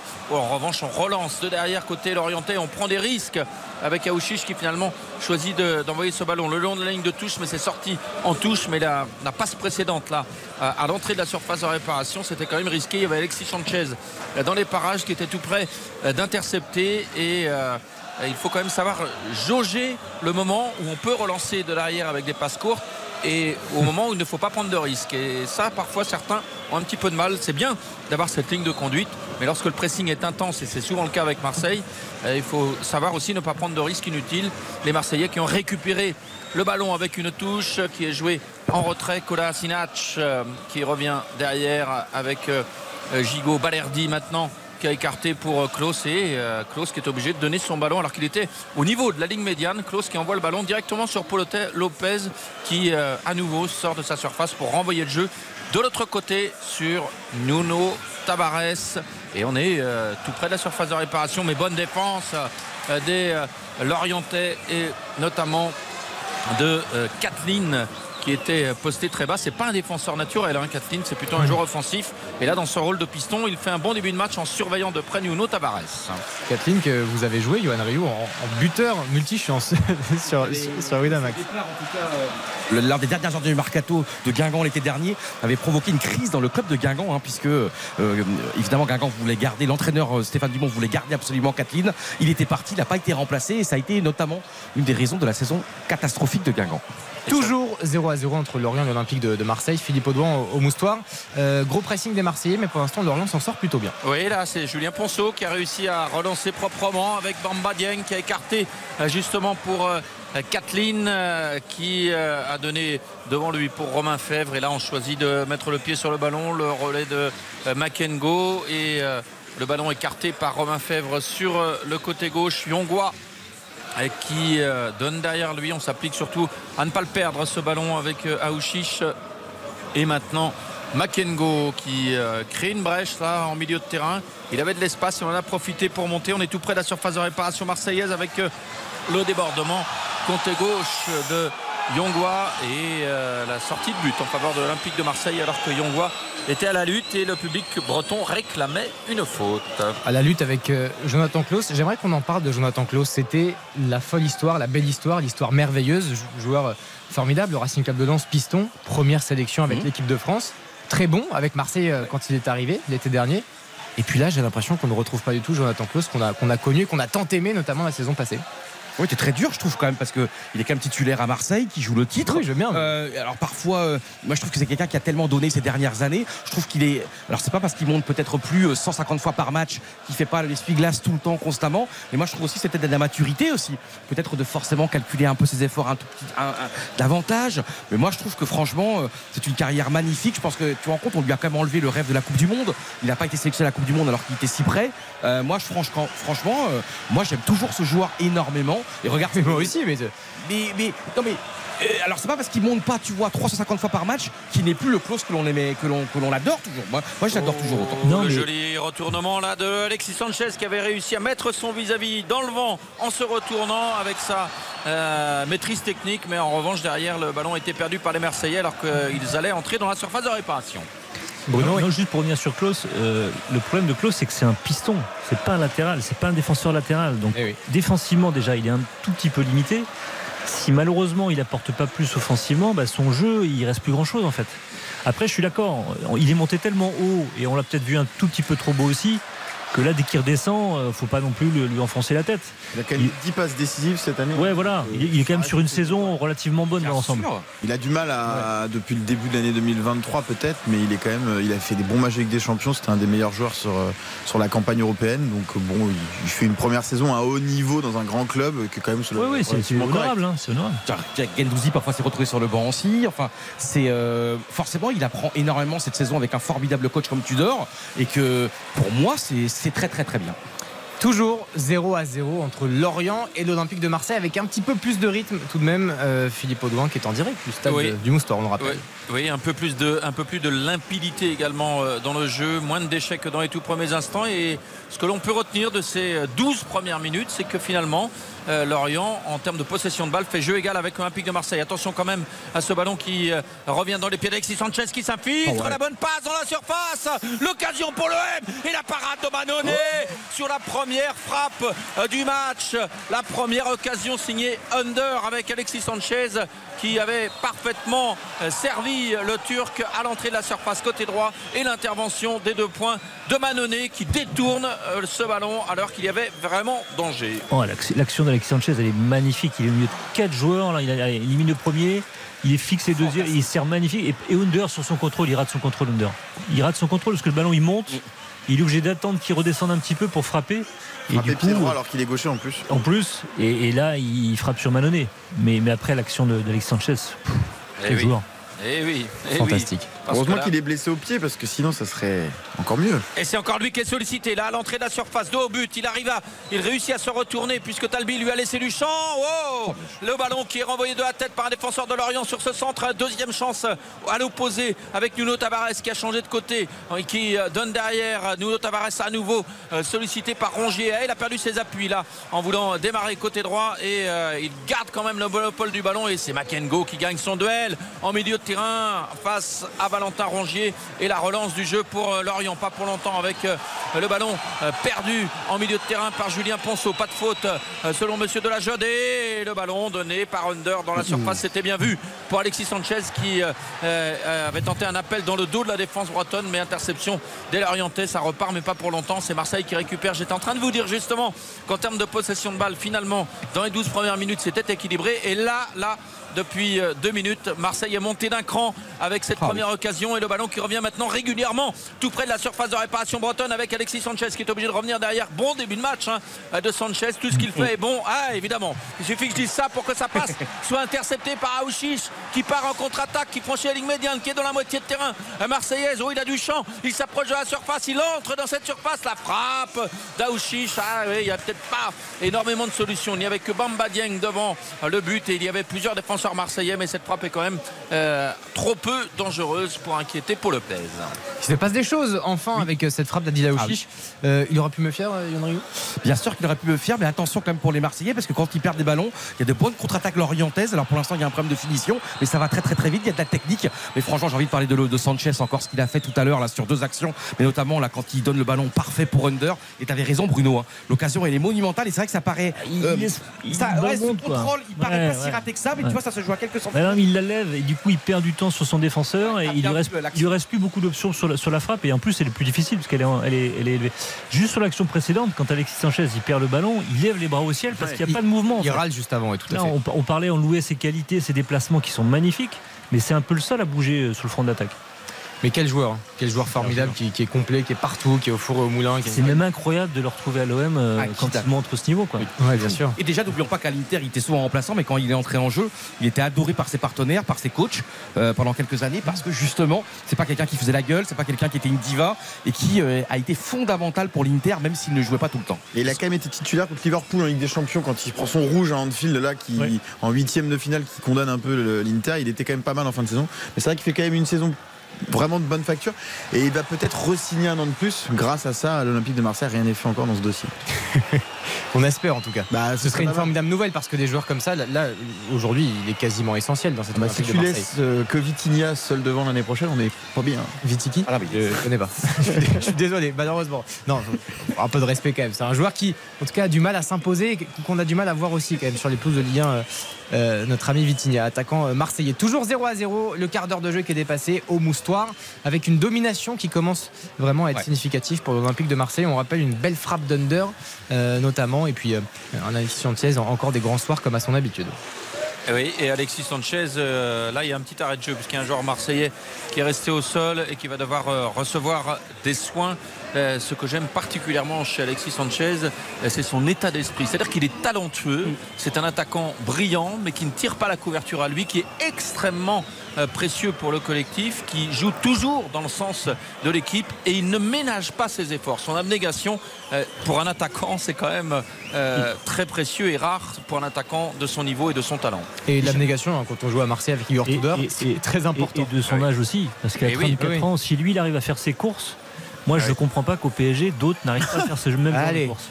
Et au-delà, Non, de mais- ça, au-delà de ça, il est Mais toujours le premier à sortir du vestiaire pour aller à l'entraînement. Mais oui. Il montre le- l'exemple à, à toute l'équipe. Le mec a gagné la Ligue des Champions, il a tout gagné. Ah, euh, Il a tout gagné avec le Chili, euh, ce qu'il pouvait gagner. Bon, pas la Coupe du Monde, mais en tout cas au niveau euh, sud-américain, il a tout gagné. On lui souhaite. Il- franchement, il est, il est un exemple pour tout ce groupe qui manquait d'expérience. euh, Mais Bruno touche du, touche du doigt, je trouve, un, un- un problème essentiel au PSG où on préfère empiler les stars. Imaginez un duo d'attaque Alexis Sanchez-Mbappé. À mon avis, ça ferait des merveilles. Oui. Parce que Sanchez, qui euh, joue pour les autres, euh, pourrait valoriser encore plus un Kylian Mbappé. Je pense que ça Ouais. pourrait faire des étincelles. Si le PSG était capable de revoir un petit peu sa, sa- son projet et réfléchir autrement, euh, ce serait, ça serait pas trop tard hein, pour euh, aller chercher formidable, Alexis Sanchez. Parce que j'entendais Bruno il y a quelques minutes dire qu'on parlait trop du Paris Saint-Germain avec la Ligue 1, c'était Lorient, c'était Auxerre, c'était Reims, et puis là, hop, c'est on fait le mercato à la place Vous de envoyez même Sanchez au PSG, quoi. Vous êtes fantastique. J'espère que les supporters marseillais et parisiens, ne nous écoutent pas. Et Alex- ah, Alexis Sanchez, il est loin de tout ça, lui. Hein. Ah, il serait capable d'avoir une melonite aiguë en allant au PSG, on sait jamais. Hein. Ça, ça arrive à tout le monde. Johan Rio. Ouais, et un petit mot comme sur l'arbitre Willy Delageau parce que c'est la nouvelle génération. Il a été fantastique. Il a quand même arbitré un match prestigieux lors de la dernière session internationale, le match amical entre l'Allemagne et la Belgique à Cologne. J'ai eu la chance de commenter. Il a été formidable. Donc euh, il est de bon ton de critiquer les arbitres français, mais moi je constate ils sont présents au niveau européen. Ils font des matchs importants de Coupe d'Europe. Euh, et donc il faut souligner aussi il y a de beaucoup de jeunes qui arrivent et qui sont très très bons. Euh, vous êtes bien sur RTL, on parle de l'arbitrage de Lorient, de Marseille, du PSG, d'Mbappé, de strictement la terre entière. on entend ça jusqu'à jusqu'à 23h. Et Baptiste Durieux, RTL Foot jusqu'à 23h. Philippe Audouin en moustoir coupé par le jingle. Philippe. Eh oui, parce qu'il y avait une, euh, une- encore une interception au milieu de terrain des Lorientais de Julien Ponceau en, l'occurrence. Et il y avait une possibilité de compte pour les Lorientais, mais finalement ça se termine par une euh, sortie de but. Fausse alerte. Paul Lopez qui va pouvoir renvoyer le jeu dans la moitié de terrain bretonne, à moins qu'on ne reparte euh, de derrière. En tout cas, c'est le gardien espagnol qui va relancer. Julien Ponceau, euh, très beau joueur de football. Moi j'adorais le, le duo qu'il formait avec Enzo Lefebvre. Euh, oui Bruno. Je voulais faire juste une petite parenthèse. Quand il y a eu l'arrêt de jeu, il y a, quand- non, non, quand il y a eu l'arrêt de jeu, il y a, il y a- il y a quelques minutes, euh, pour une blessure, on a vu, je ne veux pas le balancer, Adil Aouchiche, qu'on a profité, je pense, pour rompre son jeûne. Je sais que ça fait beaucoup polémique en France, et moi je ne comprends absolument pas. Mais ça montre que c'est on est capable, lors d'un arrêt de jeu, de le faire discrètement, de le faire sans que ça fasse de polémique. On le fait en Angleterre, et là on l'a fait. Donc voilà, la fédération française, regardez ce match, c'est possible sans que ça bouscule et que ça perturbe le match. Effectivement, on va pas prendre position ce soir, mais effectivement c'est possible et, et ça ne souffre d'aucune contestation ce que vous dites. euh, Surtout que ça concerne qu'un match par Alors, jour. Enfin, je veux dire, c'est pas comme si. euh, Oui, par journée, ouais, ouais. c'est le, le coucher de soleil est à 20h30, euh, je veux dire. euh, bon. Philippe Audouin. Il y, a, il y a un coup franc à suivre pour Lorient, mais juste pour une précision par rapport à ce qu'a dit Bruno, est-ce que Aouchiche a profité de l'arrêt de jeu dû à la blessure d'un joueur de Marseille qui est revenu d'ailleurs sur, sur le terrain, ou est-ce qu'il a, c'était vraiment un arrêt de jeu euh, euh, provoqué? Enfin, Hein provoqué, spécialement Ah. conçu pour ça. C'était arrivé comme ça en Angleterre la première année en 2021. Wesley Fofana avait profité, il y avait un arrangement entre Crystal Palace et Leicester à l'époque, et c'est le gardien qui avait plus ou moins euh, allongé un peu un arrêt de jeu pour permettre aux, aux joueurs de Leicester de, de rompre le jeûne. En tout cas, c'était moins long que la barre. Exactement. Euh, retour au terrain, 20 Oui, minutes oui. de jeu, le coup franc d'Adil Aouchiche. Le, le coup franc d'Aouchiche qui est frappé à l'entrée de la surface, renvoyé par la défense de Marseille. Deuxième chance avec Lefebvre qui n'appuie pas assez sa frappe. Et Paul Lopez tout heureux de pouvoir euh, capter ce ballon en se couchant sur son côté gauche. Mais c'est surtout Romain Lefebvre, euh, Romain Fèvre, pardon, qui rate euh, sa frappe là du pied gauche. Il était seul, il était excentré, mais il avait le temps là d'ajuster et de frapper en force. Il a préféré, je pense, enrouler, mais il a raté sa frappe. Et Balerdi, là, qui, dans la surface de réparation, il n'est pas non plus sous pression et qui rate complètement son intervention. Non mais, il, non, mais il pardon, perd, la- il pardon. perd la tête. Pardon, Yohan, par contre, sur cette action-là, pour moi, il y a hors-jeu. Parce que Bambanieg est en position de hors-jeu et c'est parce qu'il est derrière lui que le, défenseur marseillais intervient. Et attention à ce hein. ballon dans la surface de réparation de Lorient avec un centre qui est renvoyé au premier poteau à Ouchiche qui euh, en de la tête tente de contrôler en orientant le ballon de long de la ligne de touche mais euh, bon repli défensif euh, des euh, Marseillais et Under en l'occurrence qui avait fait l'effort lui aussi il n'est pas avare, d'efforts dans ses courses. Et là il a été précieux pour couper la course d'Aouchiche. Marseille qui va pouvoir repartir avec euh, Gigot qui écarte euh, côté droit. On revient euh, justement avec Gigot euh, à proximité de la ligne médiane mais dans euh, le camp euh, l'orientais et le bon relais euh, de Under en une touche qui a donné sur le côté le centre enroulé. Il n'y a personne au deuxième poteau. Euh, pas de problème pour Manonnet qui va pouvoir récupérer sans problème. Ju- Juste pour revenir sur, cette histoire de, hors-jeu, parfois on parle, on parle beaucoup d'arbitrage et de bon sens dans l'arbitrage. Pour moi, quand quelqu'un est le destinataire de la passe, qu'il est en position de hors-jeu et donc qui force une intervention d'un défenseur qui est devant lui, pour moi on devrait signaler hors-jeu. parce que le défenseur est influencé. Et parfois on va, on va signaler des, des- uniquement parce que l'attaquant a touché le ballon ou il a reçu le ballon. Je trouve ça, voilà, c'est. Quand on parle d'arbitrage, il faudrait qu'on parle aussi un peu du bon sens de l'arbitrage.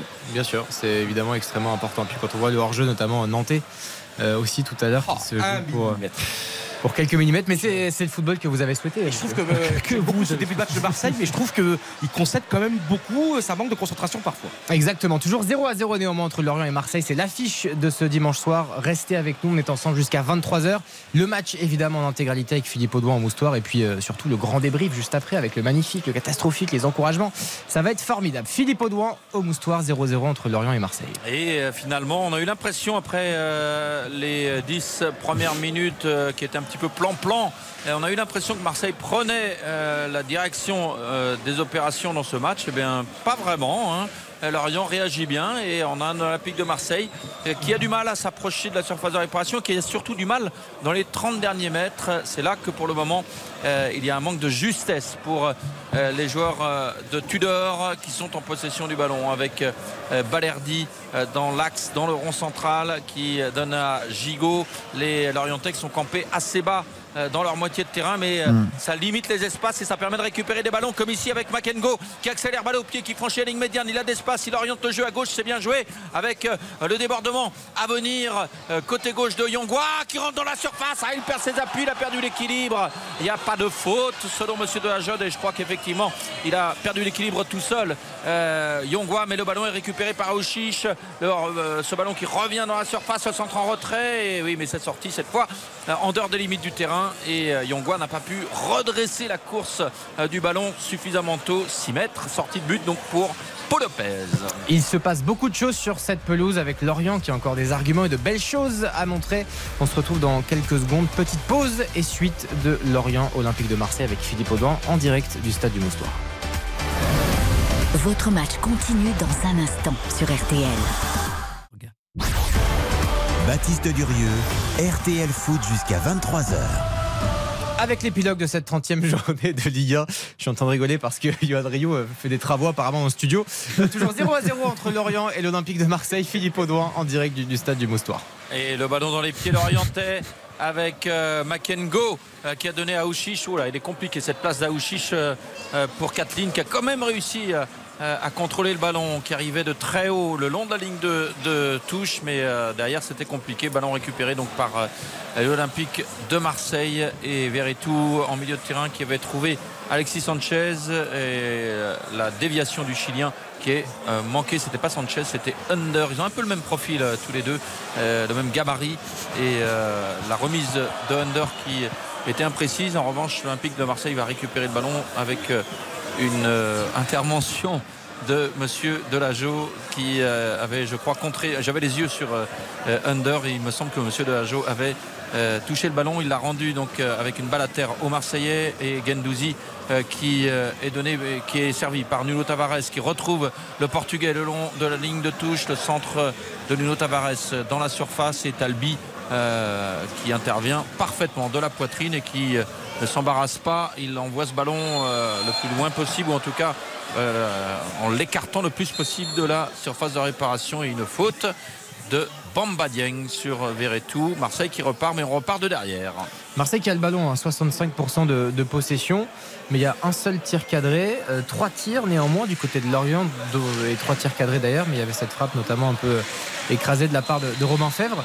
Euh, pour l'instant, euh, Yoann Rio, c'est assez compliqué là, de voir quel est euh, vraiment le favori. Il n'y a pas une équipe vraiment, euh, peut-être Marseille qui a quand même plus de possession, mais qui prend vraiment le dessus sur son adversaire là. Ça, ça manque d'un but, ça manque d'une nette domination. Et puis Marseille doit faire mieux. hein. C'est quand même un soir dans cette saison de l'Olympique de Marseille. Marseille doit l'emporter. Et là, alors on a l'impression peut-être que ça prend un petit peu son temps. Mais plus le temps va passer, plus il y aura la pression. La victoire est fondamentale. Après, Lorient, c'est magnifique parce que Lorient est sans pression. Lorient joue, son jeu avec un formidable public. Mais Marseille, quand même, euh, passer un petit peu plus par les ailes, mettre un peu plus de percussion, plus de volonté, un peu plus d'agressivité, faire tout un petit peu plus avec de- de la volonté. Je vous rappelle d'ailleurs les, les résultats évidemment. Le nul de Monaco dans cette course à la, à la deuxième place, c'était tout à l'heure face euh, au FC Nantes. On rappelle également, c'était euh, vendredi soir, la victoire du Racing Club de Lens qui est deuxième devant l'Olympique de Marseille. Et puis euh, là par contre, ça fait un peu les affaires de, de- de l'Olympique de Marseille. C'est la défaite de Lille également et la défaite du Stade Rennais. C'était tout à l'heure face à l'Olympique lyonnais. 0 à 0 toujours entre Lorient et Marseille. Philippe. Euh, ah, pardon, je croyais qu'il y avait un jingle, là, décidément, je vais pas y arriver. et, et- et le ballon dans les pieds marseillais avec euh, euh, le- la défense qui, euh, à toi, à moi, passe de la gauche vers la droite, de la droite vers la gauche. Et cette fois, ça y est, on a trouvé une passe à l'intérieur avec Under qui rate sa déviation à l'image de celle de tout à l'heure et perte de balle de l'OM qui profite à Makengo. Il est intéressant, Makengo, en milieu de terrain pour Ouais, Lorient. tout à fait, oui. Et même si là, finalement, à chaque fois que je dis quelque chose de bien sur un joueur, il Bah, rate une Philippe, passe. ouais, c'est pas le premier match que vous commentez, donc ça Non. vous l'avez constaté toute votre vie. C'est toujours comme ça. C'est toujours comme- C'est une règle. C'est vrai, mais là quand même en une demi-heure c'est un florilège quand même euh, avec euh, la frappe de Bamba Dieng euh, de loin, c'était ambitieux en se retournant sans élan alors qu'il était à 25 mètres, il est contré et il vient faire le pressing pour empêcher les Marseillais de repartir de derrière, mais ça repart avec Paul Lopez, avec maintenant Rongier en milieu de terrain qui euh, gagne quelques mètres, euh, qui écarte euh, sur le côté droit pour Balerdi et Rongier à nouveau servi mais il y a toujours ce quadrillage du terrain qui est bon. Oh la belle ouverture de Rongier pour Under et le bon repli de Meite. Mais la faute de main la faute de main de Under oui oui. Il a voulu contrôler le ballon de la poitrine alors qu'il était passé dans le dos de la défense orientaise. Il était à l'entrée de la surface il y avait un vrai danger. Et euh, pour contrôler le ballon de la poitrine il a tendu le bras il était un peu court. Euh, va faire mieux, là. Je sais pas s'il a touche de la main. en tout toute cas, façon, en tout cas c'est sifflé. Bah, Qu'il la touche ou pas, de toute façon, le défenseur était revenu euh, l'orienter et il avait Là, mal sur emmené son l'image- ballon. Sur l'image qu'on voit, j'ai pas l'impression qu'il touche la main. Ah, moi j'ai Ouais. l'impression Bruno vraiment Ouais. il, tend le, il tend le bras Il tend le bras, mais- paraissait, ça Le paraissait biceps. évident mais, mais là encore une fois tout à l'heure il a l'occasion il rate son contrôle là encore une fois il y avait quand même un bon ballon en profondeur Et le ballon, mieux. le ballon gagné par Romain Fèvre. Aouchiche dans l'axe qui est stoppé in extremis par Gigot à l'entrée de la surface alors qu'Aouchiche avait réussi à, à se débarrasser d'un défenseur euh, marseillais et la touche à suivre euh, pour euh, Lorient. Mais Romain Fèvre là euh, a prouvé sur cette action qu'il n'était pas seulement un joueur technique qui pouvait aussi euh, ratisser des ballons comme il l'avait fait dans les pieds d'un joueur marseillais et qui repartait, je crois que c'était Tavares. Tout à fait. Et, Et, c'est euh, encore une perte de balle marseillaise qui offre une occasion à, Eh oui. à Lorient. hein. Et oui, parce que c'est une perte de balle qui est concédée à 30 mètres environ Ouais. du but de Paul Lopez et c'est dangereux. Il y, a- un manque de concentration selon vous, euh, Bruno Constant, de la part de, Marseille là, sur ces phases de jeu en particulier? Bah, y a- étant donné que Lorient joue en bloc bas et qu'il y a quand même peu d'espace quand l'OM est en possession, euh, quand ils sont à la relance depuis leur depuis leur gardien, depuis leur défenseur, ils essaient de se projeter rapidement vers l'avant. On l'a vu avec la- le ballon en profondeur pour Neuer pour essayer de sauter un peu ce bloc lorientais. Donc ils se précipitent parfois un peu dans la relance, mais moi je trouve que c'est un peu leur jeu, c'est normal. hein. Ils doivent essayer de créer des espaces où il y en a quand même très très peu. Là par exemple, voilà, ils ont mis tellement de temps pour remonter le terrain avec le ballon, il y a peu d'espace. Et Marseille à l'attaque. Oui, Et les Marseillais qui, étaient, euh, qui combinaient bien à l'approche de la surface, mais comme toujours, à la pre- euh, au moment d'entrer dans la surface, eh bien, il y a une perte de balle. Mais c'est quand même récupéré avec euh, un nouveau centre de Klaus renvoyé par Maïté. Il est bon, Maïté derrière, il est vigilant et de la tête, c'est encore lui là euh, qui a pu euh, dégager. Tout à l'heure, c'était lui qui avait réussi à reprendre Under alors qu'il y avait vraiment danger. Euh, bon début de match du jeune défenseur formé ici euh, à Lorient et euh, le ballon qui revient quand même dans la surface euh, des Merlus avec Alexis Sanchez de bon contrôle. Il avait perdu ses appuis, il a repris quand même le contrôle du ballon et son centre euh, qui était convoité par Tavares qui est récupéré finalement par Manonnet. Et quelle inspiration de Sanchez Il s'est battu pour récupérer le ballon, pour faire ce centre et ça ne suit pas derrière malheureusement. Mais quelle action Pour moi, il survole cette première période. Ce qui est incroyable avec ce joueur, effectivement, c'est qu'il a cette capacité euh, d'eau au but et parfois dans des conditions, on a l'impression qu'il va perdre le ballon tous les jours. Bah, finalement, il arrive à la garder et derrière, il arrive à distribuer euh, des ballons formidables. Bah, il, a, il a un centre de gravité tellement bas, il est, trapu. Pour, lui prendre le ballon, c'est compliqué quand même. hein. Et puis c'est un, j'ai de dire, chien sur le terrain. Il lâche rien, il, s'accroche, il euh, moi, je l'avais suivi à Arsenal. C'était fantastique quand il était à son pic. Il était extraordinaire, ce joueur. Extraordinaire. Et quand il s'est lancé hein, pour remarquer le à Santiago du Chili, hein, c'est lui qui lui donne le, le premier sacre en Copa América euh, avec le Chili en 2015. C'était fantastique face à l'Argentine de Messi. Trapu et centre de gravité bas, ça me fait penser à vous, Yann Rigaud. Oh, c'est vrai, j'ai un petit côté Sanchez. C'est un petit côté Alexis Sanchez. Je l'avais pas vu comme ça. C'était un très bon arrière gauche, très offensif. J'étais déjà, en fait, j'ai- je- je- je- On va j'étais suivre né le- pour un 3-5-2. On va suivre le contrôle orienté avec Philippe Audouin. Et oui, parce qu'Aouchi s'était euh, échappé sur le côté gauche. Il est contré par euh, Gigot euh, et bien contré par le défenseur marseillais euh, qui a coupé court là à cette, euh, euh, ce début d'occasion pour euh, les Merlus. Mais finalement, c'est une touche en faveur de Lorient à proximité de la surface de réparation marseillaise. Le ballon dans les pieds bretons et le petit coup franc à suivre pour les Merlus. Un coup franc qui équivaut à un petit corner sur le flanc gauche de l'attaque bretonne et ça pourrait offrir une occasion aux Lorientais puisque évidemment comme toujours les défenseurs euh, qui sont souvent dotés d'un fort beau gabarit montent aux avant-postes. C'est le cas de Talbi, c'est le cas de Meïté. Et euh, ça pourrait placer la défense marseillaise sur le grill, même s'il y a du répondant dans ce domaine également, avec notamment euh, Balerdi et Gigot, pour ne citer que. Et le coup franc qui va être tiré sur le côté gauche par Aouchiche. Euh, il attend le coup de sifflet de monsieur Delageau. C'est un coup franc rentrant puisque Aouchiche est droitier. Sur- et là, on est sur le flanc gauche euh, de l'attaque bretonne. Et Aouchiche, il est capable de distiller de bons ballons sur les coups de pied arrêtés. Prise d'élan d'Aouchiche, le ballon qui est bien frappé. Oh la tête au premier poteau, je crois que c'est Gigot euh, qui a réussi à détourner, ou Balerdi, qui a réussi à détourner le ballon. Mais Gigot. de- de- ah, c'est Gigot. Et, euh, et finalement, c'est passé tout près euh, du but euh, marseillais, mais il était bien frappé, hein, ce coup franc d'Aouchiche.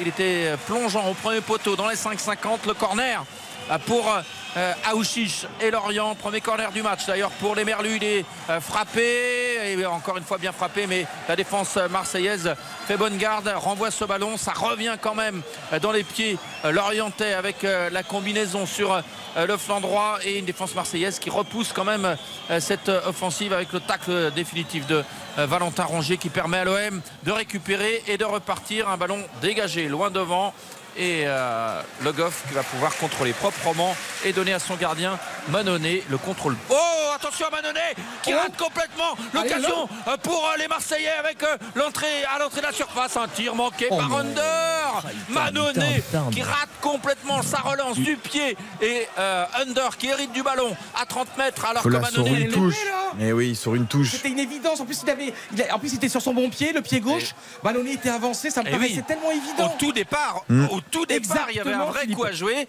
et il gâche tout en voulant s'approcher et en, en plus il n'a pas véritablement accéléré. Euh, en tout cas, c'est l'impression qu'il m'a laissé euh, en Philippe, live. d'accord avec moi que ça semblait évident, franchement. Il récupère le ballon, il y a de l'espace devant lui. euh, et en plus, a comme un super joueur. Et là, je trouve qu'il passe à côté de sa première période.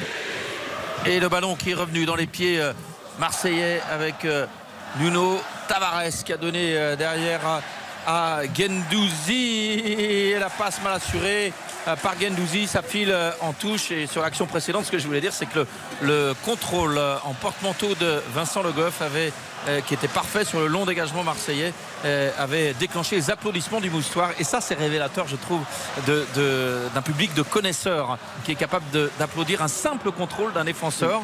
Euh, je trouve que c'est tout à l'honneur du public euh, du moustoir. Il n'y a pas que les maestros, que les attaquants euh, qui, euh, qui peuvent nous régaler. Il y a aussi des gestes de défenseurs qui sont plaisants à voir. Et c'était le cas avec euh, Le Goff, qui est un défenseur toujours très propre, formé au FC Nantes et les Marseillais là qui récupèrent un bon ballon, un ballon qui pourrait être dangereux. La percée plein axe de euh, Jonathan Klaus sur euh, la passe de Sanchez qui euh, à nouveau est à la réception d'un deuxième ballon. Et la faute sur Sanchez. Et oui le coup franc avec la faute de Ponceau euh, sur bon. euh, Alexis. Sanchez. Et euh, tout ce qu'il fait depuis le début le Chilien c'est euh, vraiment parfait et le coup franc est intéressant. hein. Ah, Alexis Sanchez qui demande le ballon pour frapper le coup franc et Under ne veut pas lui donner. Ah mais c'est pas possible. Alors, on a connu des joueurs qui se chamaillaient pour des pénalties, mais pour un coup franc qui a priori ne va pas être tiré directement, c'est quand même assez incroyable. Et ce qui est surprenant, c'est qu'Under a le dernier mot, alors que c'est quand même Monsieur Alexis Sanchez. Bah, c'est pas comme si Alexis Sanchez en avait marqué un il n'y a pas très longtemps euh, contre le PSG, je crois. Non, mais là, c'est un ballon pour ça. être centré Oui. euh, qui Il mérite. peut la euh, frapper, il peut la frapper. Avec Ouais, Ouais, mais avec il les genres de tête qu'il y a à Marseille, c'est pas mal il la l'avait montré, il, Il est est- bien capable. Il est, il est excentré, mais je, je trouve surprenant que ce soit Under qui a le dernier mot quand même, parce que quand euh, on est face à Ale- à Alexis Sanchez, on pourrait penser Et là, que ça montre une très belle, un très bel état d'esprit avec Sanchez encore une fois. Oui, mais peut-être un petit peu moins d'Under par contre. Euh, je suis un peu surpris là, de l'attitude du Turc.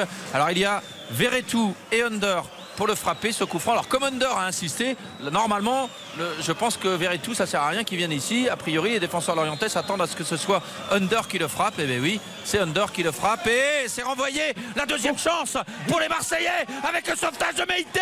La deuxième chance, la troisième chance même pour les Marseillais avec Balerdi qui place ce ballon à côté. Encore une occasion, plutôt la deuxième seulement en 38 minutes. Mais c'était chaud devant le but de Lorient avec ce euh, coup franc bien enfin, renvoyé de la tête par Meïté. La deuxième chance euh, pour les Marseillais sur la frappe qui est euh, détournée par euh, Meïté euh, devant son but. Et la, la nouvelle chance qui s'offre à Balerdi. Et cette fois, Balerdi qui ne cadre pas. Gendouzi, il est fou de rage parce que Balerdi lui a piqué la balle alors qu'il était mieux placé. Gendouzi Ouais, lui a peut- hurlé dessus. Mais il peut rien faire de plus là. Balerdi, Non, il fait, c'est il marrant, fait tout ce qu'il faut. assez mais- dans son action, Valerdi, ouais, il continue son action. Bah oui, mais oui. Là, il fait tout bien quand même. Enfin, il est. Oui, non, mais c'est bien joué. le sauvetage mais- de Maïté, magnifique. Ouais, Marseille qui monte en puissance. hein, mais l'image de Gendouzi est quand même assez drôle.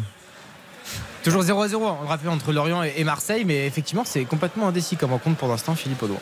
Et oui, euh, il y a assez peu d'occasions finalement pour l'Olympique de Marseille, qui pour le moment ne fait pas vraiment honneur à son rang de euh, postulant à la Ligue des Champions. On s'attendait quand même à avoir un Marseille plus dominateur face euh, à des Lorientais qui eux sont dixièmes au classement et après l'excellent début de saison, hein, on le rappelle, 8 victoires, 1 nul, une défaite pour Lorient après 10 journées, eh bien les joueurs euh, de Régis Lebris se sont nettement essoufflés. La belle combinaison côté droit pour Marseille avec le centre deuxième poteau. La volée comme elle vient de Tavares. Elle est contrée à bout portant euh, par Kathleen et euh, par la nuque de Kathleen qui s'est tournée euh, au moment où euh, Nuno Tavares a armé sa volée. Corner pour les Marseillais. Il est rapidement joué avec Verretou qui combine avec Gendouzi. On est tout près de la surface de réparation de Lorient, mais on est obligé de reculer finalement euh, parce que les Lorientais étaient vigilants. Euh, C'est Rongier ou euh, qui, oui, c'est ça, qui met le ballon euh, côté droit, le centre, le bon centre, ah, le centre qui était intéressant a priori d'Under,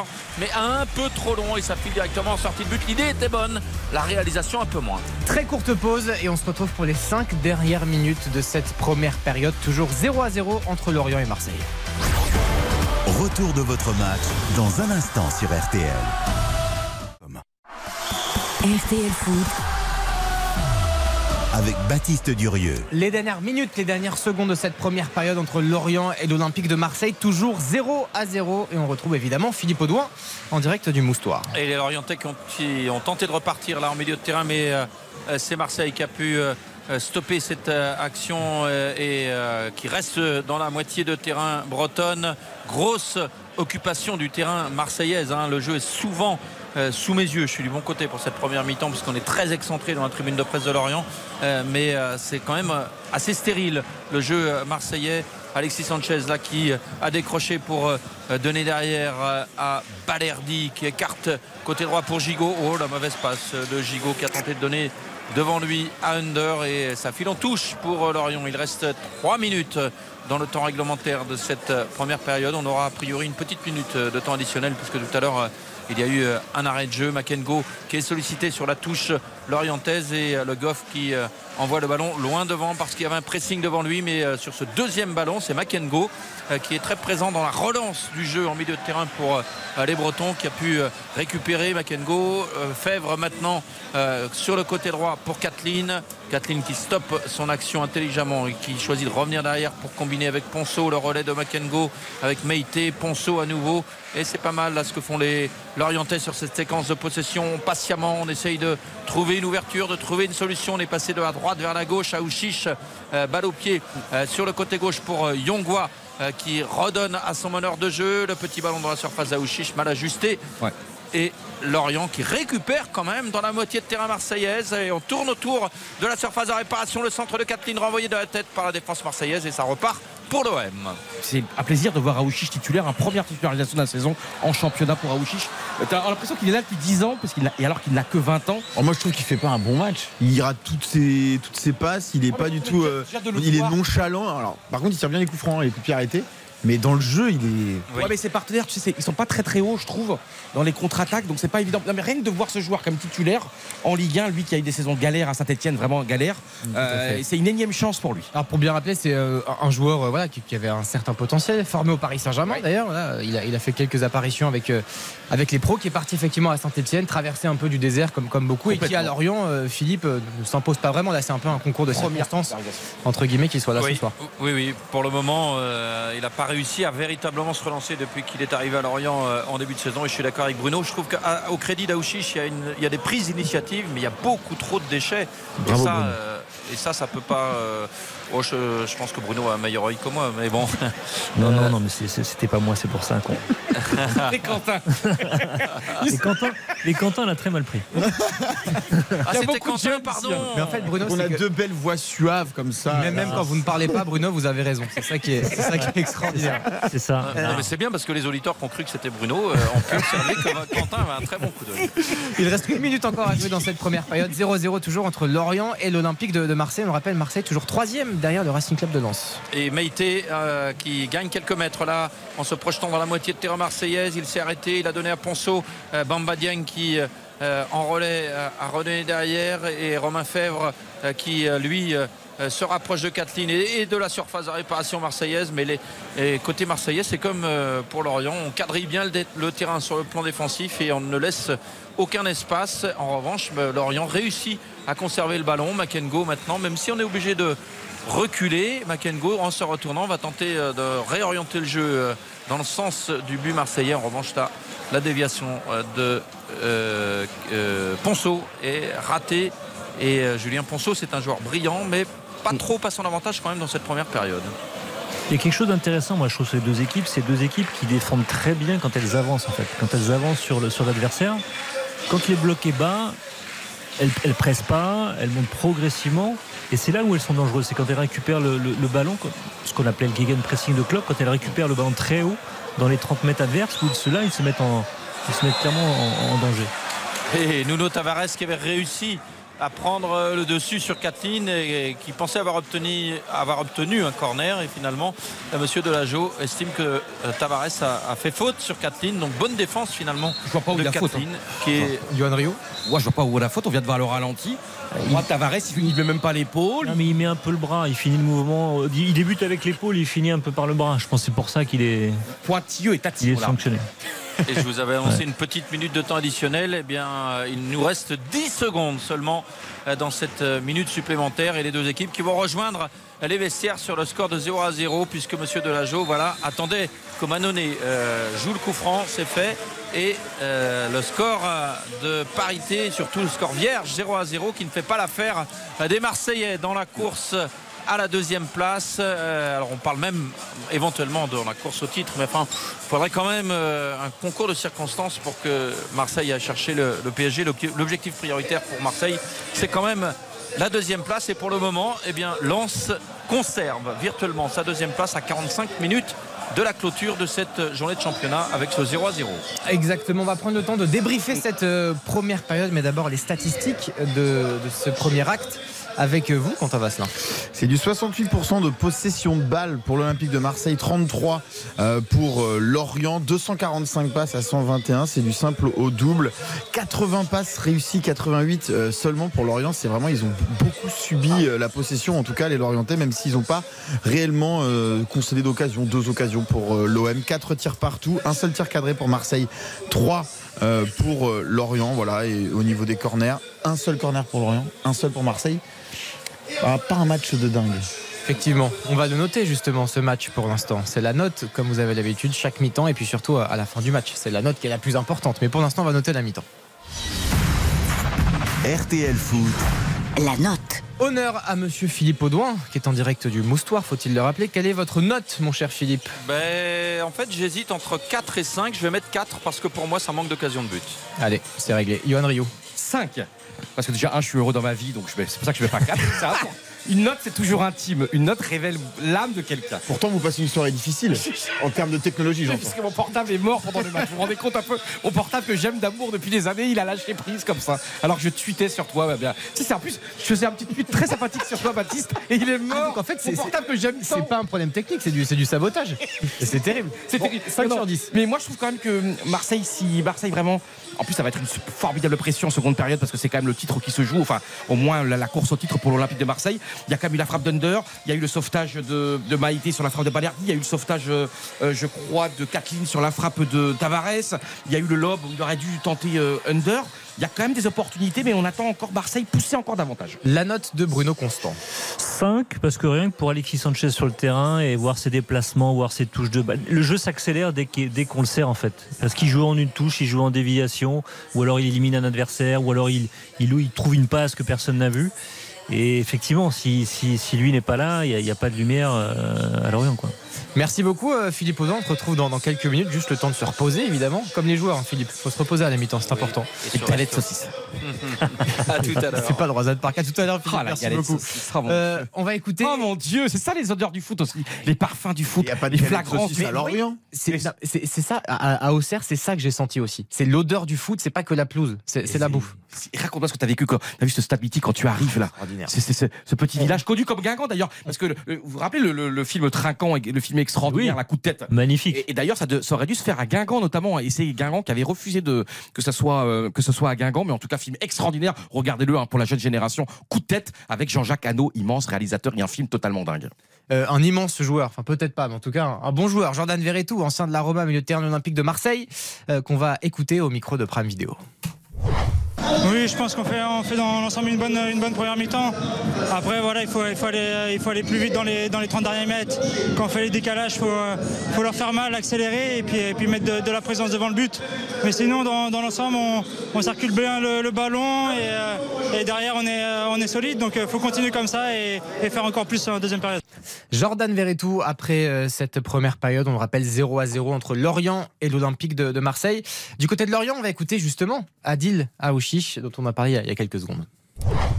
Ouais, c'est ce qu'on s'était dit. On savait que c'était une équipe qui avait beaucoup de la possession, une des meilleures équipes du championnat à l'heure actuelle. C'est très compliqué de jouer contre, contre ce genre d'équipe.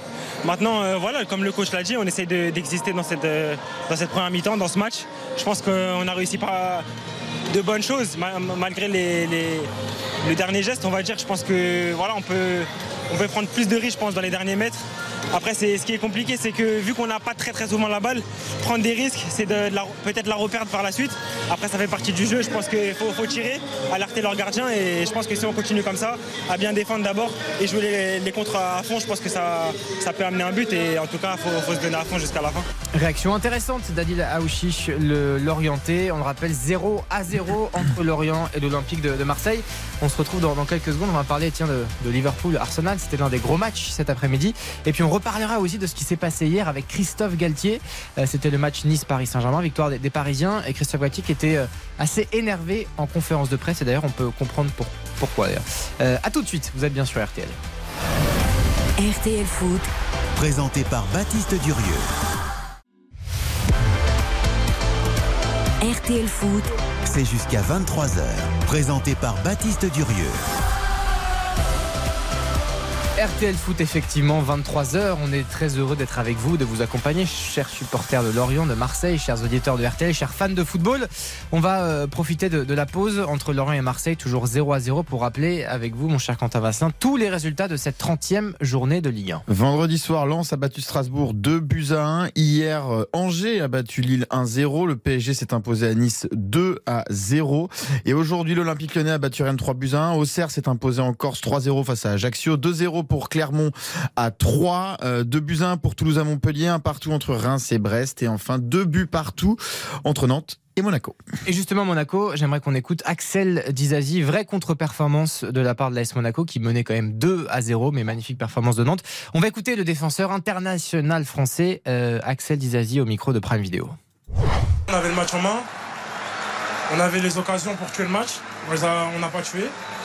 Et après, euh, avec leur rentrant et sur leur point fort, ils ont réussi à, revenir au score avec l'appui de leur public aussi. Donc euh, c'est vrai que cet après-midi, euh, c'est vrai qu'on repart de, la Beaujoire avec un sentiment très amer parce que c'est clairement deux, points perdus. Deux points de perdu effectivement pour, euh, pour l'AS Monaco. Euh, J'aimerais qu'on revienne aussi sur le match d'hier. On rappelle que le Paris Saint-Germain s'est imposé 2 à 0 face à l'OGC Nice. On s'était quitté avec vous, notamment Bruno, sur euh, Christophe Galtier qui était assez énervé. On rappelle le contexte. Euh, coach du Paris Saint-Germain, Christophe Galtier, ancien coach de Nice, qui revenait donc, euh, pas chez lui, parce qu'il n'a pas forcément été le bienvenu, mais dans son ancien club, avec une banderole à l'encontre de sa maman, mm -hmm. Christophe Galtier, ce qu'on ne savait pas. On écoute d'abord la réaction de Christophe Galtier en conférence de presse et puis on écoutera votre réaction juste après. Vous avez vu? Pardon? Oui, oui, j'ai vu le match, j'ai vu la banderole, mais justement. Vous avez lu, vous avez entendu? C'est ça la raison? Maman, la, Ma maman a 83 ans, elle sort d'un cancer. Point à la ligne. Et si ces gens qui sont dans les tribunes voient des matchs de Coupe d'Europe, c'est grâce à mon travail la saison dernière. Quoi que les gens pensent, c'est notre travail la saison dernière qui fait qu'aujourd'hui, avec le travail de Didier, qui fait qu'aujourd'hui, il y a encore des matchs de Coupe d'Europe à Nice. Travail de Didier Digard, actuel coach de Nice. Réaction, on l'a senti ému en tout cas, Christophe Galtier. Alors, ce qui explique aussi notamment son énervement juste après match où il était un petit peu chahuté par les supporters de Nice, Bruno Constant. Et ça avait même commencé dès la pause à la mi-temps, puisqu'à la mi-temps, il est rentré un peu plus tôt. Il expliquait qu'il avait une envie pressante, mais en fait, il est ressorti très vite pour aller voir le, le, les arbitres pour se plaindre déjà de ces banderoles. Moi, ce qui me gêne, je comprends qu'il soit en colère, je comprends qu'il soit meurtri, euh, je comprends tout ça, je comprends toute l'émotion mais pour moi, il s'écarte de sa fonction. Quand il rentre dans le jeu des supporters, dans ce jeu d'insultes, de, de, provocations, de banderoles, il sort de sa fonction d'entraîneur du PSG et que son rôle sur ce, ce match-là, et jusqu'au coup de ses sifflets final et même au retour à Paris, c'est son équipe qui doit compter. En rentrant dans le, il montre quelque part qu'il est euh, qu'il est touché, qu'il est sous pression, qu'il est émotif par rapport à tout ce qui se passe autour de lui. Il l'a dit, il y a, des bruits autour de son avenir et quelque part il cède un petit peu à la pression en rentrant dans le jeu des supporters. Johan Rio. Bruno, moi je trouve que on accepte infiniment trop de choses dans ce milieu du foot. Euh, la réaction de vraiment Galtier m'a beaucoup touché, m'a beaucoup ému. On voit des choses absolument inqualifiables. Là, alors on pourra dire oui, cette banderole, elle existe depuis très longtemps, ce chant existe depuis très très longtemps. Euh, euh, y en a, les Niçois disent, mais regardez la banderole qu'il y a eu contre Ghisolfi à, à Lens. Mais en fait, à ce moment-là, tu vois, à chaque fois qu'il y a un problème, c'est ouais, mais les autres font pire, les autres font pareil. Oui, mais, les autres oui, mais moi, Johan, je trouve que Johan, dire, Johan, mais dans ce foot qui est totalement robotisé, aseptisé, de voir vraiment l'état de, de Galtier, parce que Galtier il est tout dans sa chair, et ça, on peut pas lui lui enlever. Et encore une fois, Mais ça, mettons-nous je à sa place. Si nous, on avait vu une banderole sur notre mère, si nous, on avait eu un non, chant tu peux pas comparer ça. Non, dans le football, des insultes, des provocations, des banderoles, il y en a, il y en a toujours eu, il y en aura toujours. Malheureusement, il y en aura toujours. Oui, malheureusement. Si à chaque fois, Et moi, si à chaque fois qu'il y a une provocation, des insultes dans un stade, on sort de son match pour régler son cas personnel, on sort de sa fonction. Et pour moi, il règle pas Et son pour cas moi, il se, il met en danger. En faisant ça, il se met en danger. Maintenant, il montre qui il est, il montre son Non, mais je suis visage humain, et je trouve que franchement, Mais qu'il le- soit meurtri, je comprends. Mais, mais qui, mais qui, euh, que, que cette euh, frustration, cette, cette colère, elle, elle soit déversée en public, aux médias, après un Eh match, ben, à la mi-temps d'un match. Il a raison pour moi, pour il, moi. il sort, il sort de son rôle de- d'entraîneur du PSG, et son rôle d'entraîneur du PSG, c'est de diriger son équipe. Et peu importe tes provocations. Eh ben moi, Sinon, tu tombes dans le jeu, Je tu te tombes dans le comprends, Bruno, mais moi, justement, c'est euh, le peu importe non, justement, parce que c'est un milieu comme qui est complètement vicié, qui a un problème. C'est un milieu comme le football, c'est cala- c'est calamiteux globalement. Et là, de voir, en plus, les supporters niçois sont pas à leur, sont pas, c'est pas la première fois qu'ils tu leur donnes de l'importance. Tu leur donnes de Mais non, parce qu'il y a un en moment donné. faisant Donc en fait, donc, euh, donc en fait, on- il faut toujours accepter, faut subir. Non, c'est pas accepter. Faut, faut. Bah, moi, je trouve que le, c'est pas une provocation d'être allé les voir. Au contraire, c'est de dire attends, moi j'existe. Ce que vous faites là, c'est pas normal. Et moi, je trouve qu'il a eu raison. À un moment donné, stop, basta. On peut pas tout accepter. Je sais pas qu'est-ce que t'en penses, Quentin, mais non, mais c'est intéressant comme débat. C'est-à-dire, est-ce que tu dois tout accepter ou est-ce que, bah non, à un moment donné, t'acceptes pas tout? Un peu d'honnêteté dans ce monde de brut. Voilà, on va terminer là-dessus. Non, mais c'est un très bon débat. C'est un qui est effectivement euh, passionnant. On rappelle que Christophe Galtier, pour l'instant, ça va, il se donne un petit peu d'air. Paris s'est imposé 2 à 0 et est toujours en tête du championnat de France. On va se retrouver dans, dans quelques instants. On ira en Angleterre rapidement. Il y avait un très gros match cet après-midi. On vous rappelle que c'est la mi-temps. Sinon, entre Lorient et l'Olympique de Marseille, toujours 0 à 0. On va retrouver également dans quelques minutes Philippe Audouin en direct du Moustoir. Vous êtes bien sur RTL. À tout de suite. RTL Foot. RTL Foot avec Baptiste Durieux. Avant de retrouver la pelouse du Moustoir, toujours 0 à 0 entre Lorient et Marseille, un petit détour par l'Angleterre puisqu'on profite de la présence de l'immense Bruno Constant. Euh, Il y avait un match un peu important, euh, Bruno. Ah, Liverpool choc. qui recevait Arsenal et euh, match fantastique, deux buts partout avec plein de choses évidemment, plein d'enseignements et plein de choses à raconter. C'est un des, c'était un des premiers, des trois gros pièges qui attendent Arsenal sur la fin de saison. Un déplacement à Anfield, un déplacement à City et un déplacement à Newcastle. Euh, et ce match à Anfield, et on sait que les matchs entre Liverpool et, Arsenal sont spectaculaires, ils sont, ils sont assez époustouflants et on n'a pas été déçus. On a vu une équipe d'Arsenal qui a secoué Liverpool, qui les a bousculés, qui a mené 2-0 à Anfield et qui, on ne sait pas pourquoi, mais on sait pas, cette équipe de Liverpool est totalement déroutante. Elle s'est réveillée d'un coup, et c'est elle qui a renversé le, le rapport de force avec Arsenal, et qui à son tour a bousculé cette équipe d'Arsenal, qui a vraiment souffert comme peu, peu de fois on les a vus cette saison. Ils sont revenus à deux partout. Il y a Salah qui, qui manque un penalty. Ils auraient clairement pu l'emporter sur ce match. Et, et- et Arsenal est sauvé par un double arrêt de son gardien Aaron Ramsdale qui fait un double arrêt extraordinaire en quelques secondes d'intervalle. Et, et voilà, et on s'est dit que peut-être que la couronne d'Angleterre avait peut-être échappé des mains à Arsenal sur ce match-là, puisque Manchester City peut revenir à 3 points. Ils sont à 6 points aujourd'hui, mais ils ont un match en retard. Ils peuvent revenir à 3 points sur les Gunners, sachant qu'il y aura ce choc du 26 avril entre City, Arsenal et l'Etihad Stadium. Donc c'est une course au titre anglaise qui est absolument palpitante. Et, voilà, et c'est fabuleux. Liverpool est assez, incroyable. Mais Bruno Ramsdale, là, c'est sa saison qui fait elle exceptionnelle, le gardien d'A- d'Arsenal. Ouais, il fait, alors il fait aussi des erreurs. hein. Il arrive de lui faire des erreurs, mais il est très spectaculaire comme gardien. Et puis surtout, il lance. Il est en train de lancer le débat, même si on est à un an et demi, 18 mois de- du prochain Euro, de la Pickford, concurrence en équipe d'Angleterre. Parce que Jordan Pickford aussi a des erreurs aussi un peu en lui. Et, qu'Ars- et, que, et que Ramsdale, mais Ramsdale, tant qu'il n'aura pas connu la Ligue des Champions avec Arsenal, je pense qu'il pourra pas contester la place de Pickford en Angleterre. C'est vrai Qui qu'il la connaît beaucoup avec tournois. Everton. euh, Il non, mais il, fait des il a été bon à la Coupe du Monde, il a été bon euh, au dernier Euro. Pickford, pour l'instant, il est repêchable euh, dans les grands tours. Mais effectivement, match absolument sensationnel. Petite question pour vous, Yohan vous qui êtes à sentimental? Votre cœur balance plutôt pour Manchester City ou pour Arsenal pour le titre en Angleterre? Arsenal, c'est évidemment le titre absolument extraordinaire en 89. hein. ça a été un, un des, des trucs le plus, les trucs plus fous. 89, 80, ouais, 89. hein. à la dernière, la journée, c'était donc Liverpool à Anfield qui recevait Arsenal. Il fallait que Liverpool l'emporte par deux buts d'écart. Il fallait que donc euh, que Arsenal l'emporte par deux buts d'écart. Il fallait qu'Arsenal l'emporte par deux buts d'écart à Anfield. Et là, qu'est-ce qui se passe? 1-0 pour euh, pour Arsenal. Le temps qui passe, le temps qui passe. Donc Arsenal, en marquant ce deuxième but, bah, gagner le championnat à Anfield. Les minutes qui passent, les minutes qui passent, et à la 90e minute, à la 90e minute de jeu, sur une remontée de ballon absolument improbable, Arsenal a marqué ce deuxième but. Il y a eu des documentaires sur ce, sur ce, c'est l'un des moments les plus historiques même du football mondial, parce que c'était absolument extraordinaire. Arsenal avait gagné le titre à la dernière seconde à Anfield. Il fallait gagner par deux buts d'écart. Il y a eu deux buts d'écart, et ça, c'était terrible. C'était l'année de Hillsborough d'ailleurs. C'était la terrible année d'Hillsborough pour euh, pour Liverpool. On est d'accord donc dont on a fêté, enfin fêté, célébré plus ou moins l'anniversaire avant, avant ce match. Mais, mais ouais, mais moi j'espère qu'Arsenal ira au bout. J'espère qu'Arsenal ira au bout parce qu'ils sont, ils sont tellement, tellement méritants sur la saison. Et en même temps, on s'aperçoit que gagner le titre en Angleterre, c'est tellement compliqué avec City qui est derrière soi, qui vous chasse, qui vous met la pression. Donc c'est le 26 avril que ça va jouer dans Manchester City Arsenal. Ça va être absolument Une grosse partie va se jouer le 26 avril. Euh, C'était passionnant de parler football anglais. Vous êtes bien sur RTL. C'est RTL Foot jusqu'à 23h. Et dans quelques secondes, on retrouve Philippe Audouin au stade du Moustoir. Baptiste Durieux. RTL Foot. Puisque ça joue en Ligue 1, c'est l'épilogue de la 30e journée. 0 à 0, le rappel, entre Lorient et l'Olympique de Marseille. Philippe Audouin. Et oui, les deux équipes qui sont revenues euh, sur la pelouse. Pas de changement a priori, euh, ni d'un côté ni de l'autre. Qu'est-ce qui, qui- qui chante derrière vous là J'adore la musique. C'est. euh, Ça se discute hein, sur le, le Ah, j'adore. c'est la speakerine du stade du Moustoir. Vous pouvez chanter, euh, Philippe, s'il vous plaît pour, euh, non, Ne mettez pas Philippe dans la sauce. Euh, je vais pas m'y risquer. Et, euh, et la speakerine qui chante très bien Ah oui.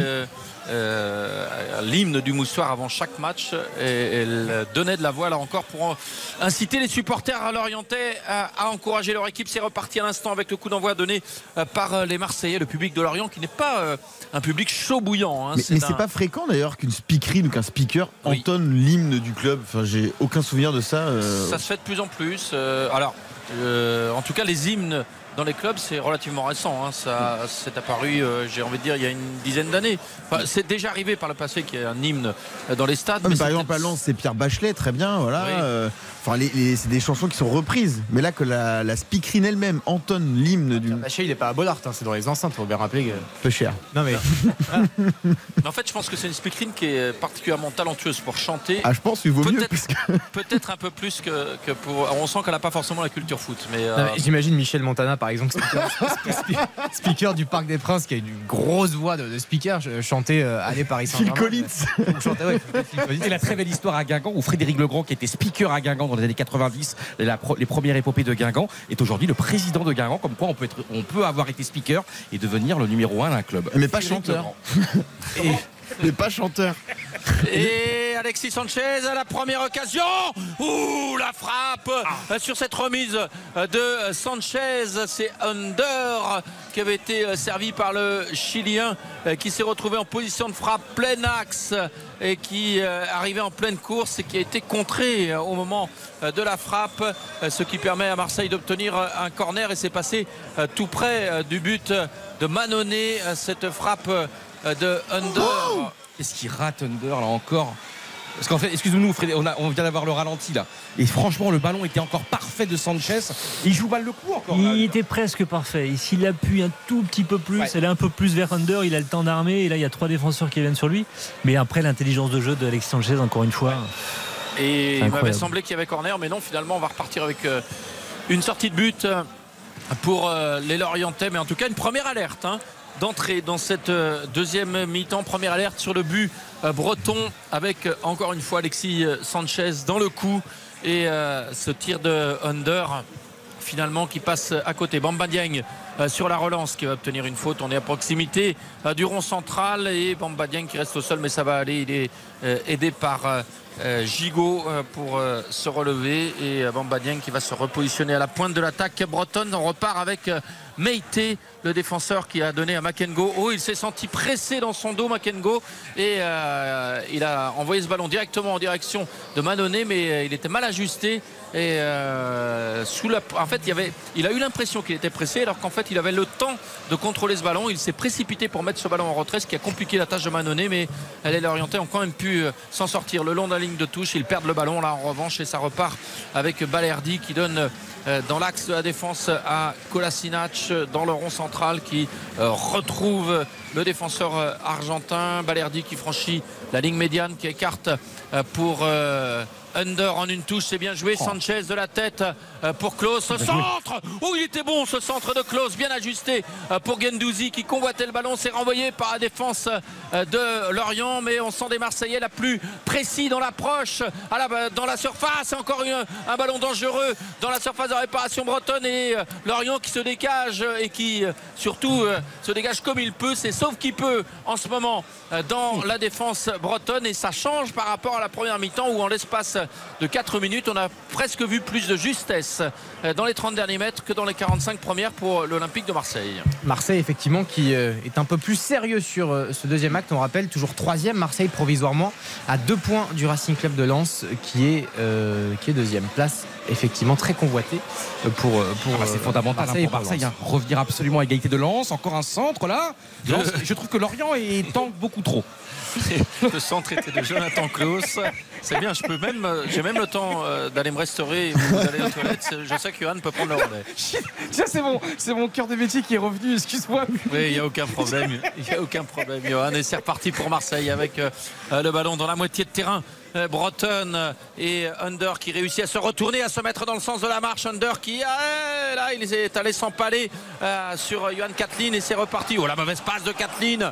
Et alors qu'il avait, euh, Ponceau, pardon, alors qu'il avait fait le travail dans euh, la récup. Et, Oh là les et la relance n'est techniques, c'est pas Et possible. Et c'est maintenant Marseille qui perd le ballon. Et ça profite à Jean-Victor Makengo euh, qui crée la brèche. Il est intéressant, Makengo, dans euh, ses remontées de ballon. En revanche, il est contré au moment de la passe. Alors qu'il était, euh, il avait réussi à s'approcher à 30 mètres du but euh, marseillais. Ça repart euh, pour euh, l'OM avec la percée de Valentin Rongier qui a écarté côté droit pour Under, contré par le Goff, mais Under récupère quand même le ballon qui traîne dans la surface de réparation bretonne et c'est quand même récupéré par les Merlus qui repartent. Eh, c'est intéressant ce début de deuxième mi-temps parce que Marseille est un peu plus pressant sur le plan offensif et euh, on sent quand même que euh, Lorient pourrait également se projeter sur des contre-attaques. Ça pourrait nous réserver euh, une deuxième mi-temps plus spectaculaire, plus ouverte que la première. Euh, Il y avait un peu de consternation là euh, en- dans le studio, euh, notamment euh, chez Bruno Constant. Non, non, mais euh, oui, il y a du déchet technique. Faut se mouiller la nuque je te coupe Bruno rapport à Bamba Dieng qui a réussi à se mettre dans le sens de la marche euh, qui euh, donne à Aouchiche qui est à l'entrée de la surface et la frappe trop, trop écrasée euh, de Aouchiche qui n'est pas cadré qui file à côté. Mais c'était intéressant là lorsqu'il a repiqué dans l'axe Aouchiche s'il avait pu euh, s'appliquer dans sa frappe et surtout cadrer ça aurait pu menacer Paul Lopez L'utilisation du corps de Bamba Dieng, elle, est- elle est incroyable. Il va valdinguer son adversaire.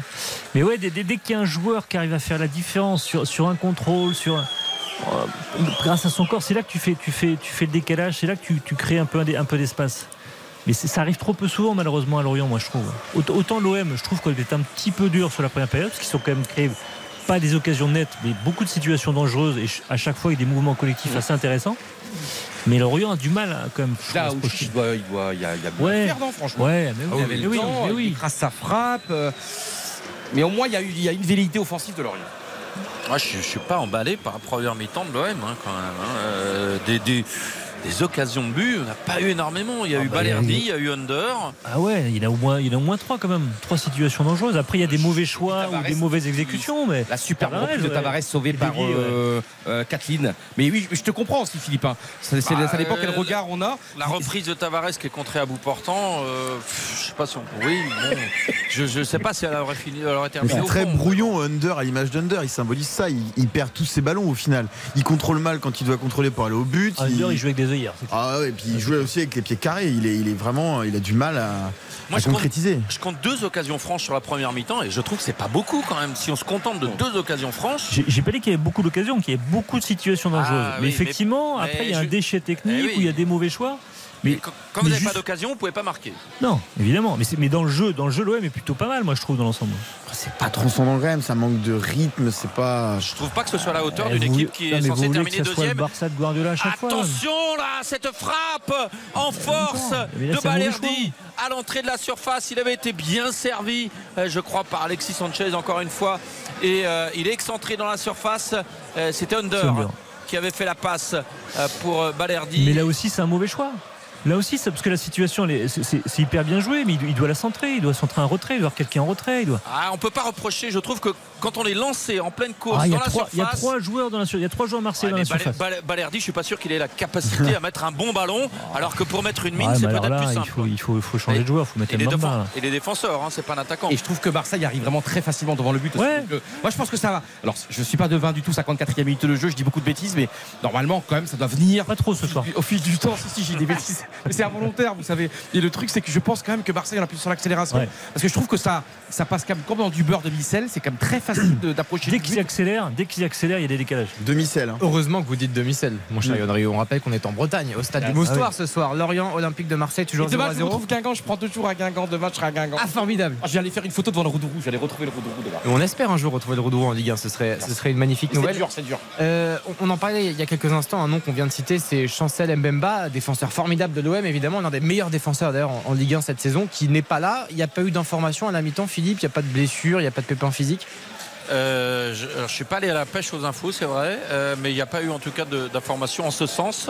Euh, donc effectivement, c'était quand même l'une des surprises, une des grosses surprises de la composition d'Igor Tudor au coup d'envoi.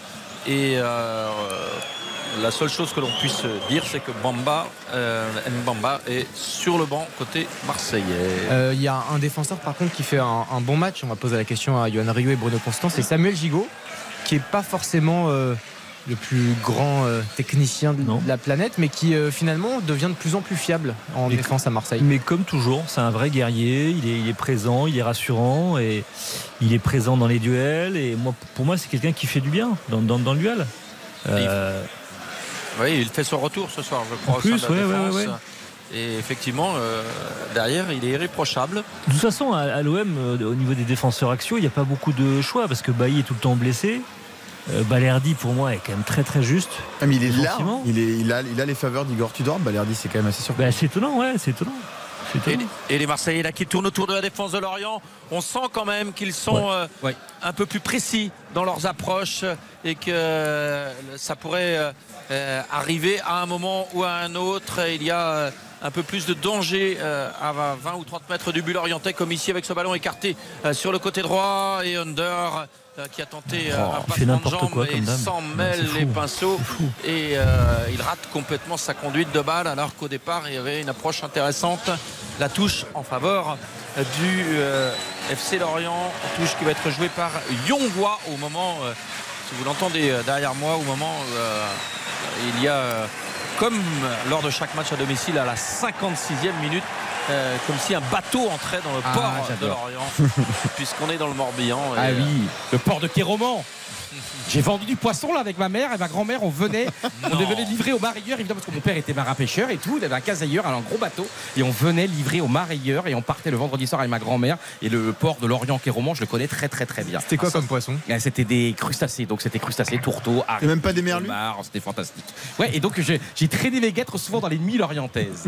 Et tu allais, tu allais pêcher euh, également euh, tu, tu assistais à ces séances? Alors moi je ne pêchais pas, j'allais pas en mer avec mon père, mais en revanche quand il revenait, évidemment à, à sortir le, le- le- le- les, les crustacés, les tourteaux. tu les mangeais toi Je, moi je les mangeais, je livrais, et j'adorais ça. Tu sais, tu négociais avec les, tu négociais avec les barrières, t'allais au, t'allais au marché, tu livrais la marchandise. Oh, j'ai, oh la Bretagne. C'est peut-être un peu dangereux d'envoyer son Faites-moi sonner en fils. riche, euh, s'il vous plaît, faites-moi sonner en riche. Il a un bateau qui arrive dans un port là. Allez C'est c'est peut-être un peu dangereux d'envoyer son fils en haute mer pour pêcher quand même, Philippe Audouin. C'est un cargo qui arrive sur le port. Euh, vous êtes bien sur RTL, je vous le rappelle, chers auditeurs, il est, il est 22h tout pile. Lorient, Olympique de Marseille, 0 à 0. C'est RTL Foot, on est ensemble jusqu'à 23h pour suivre évidemment cet épilogue de la 30e journée de Ligue 1.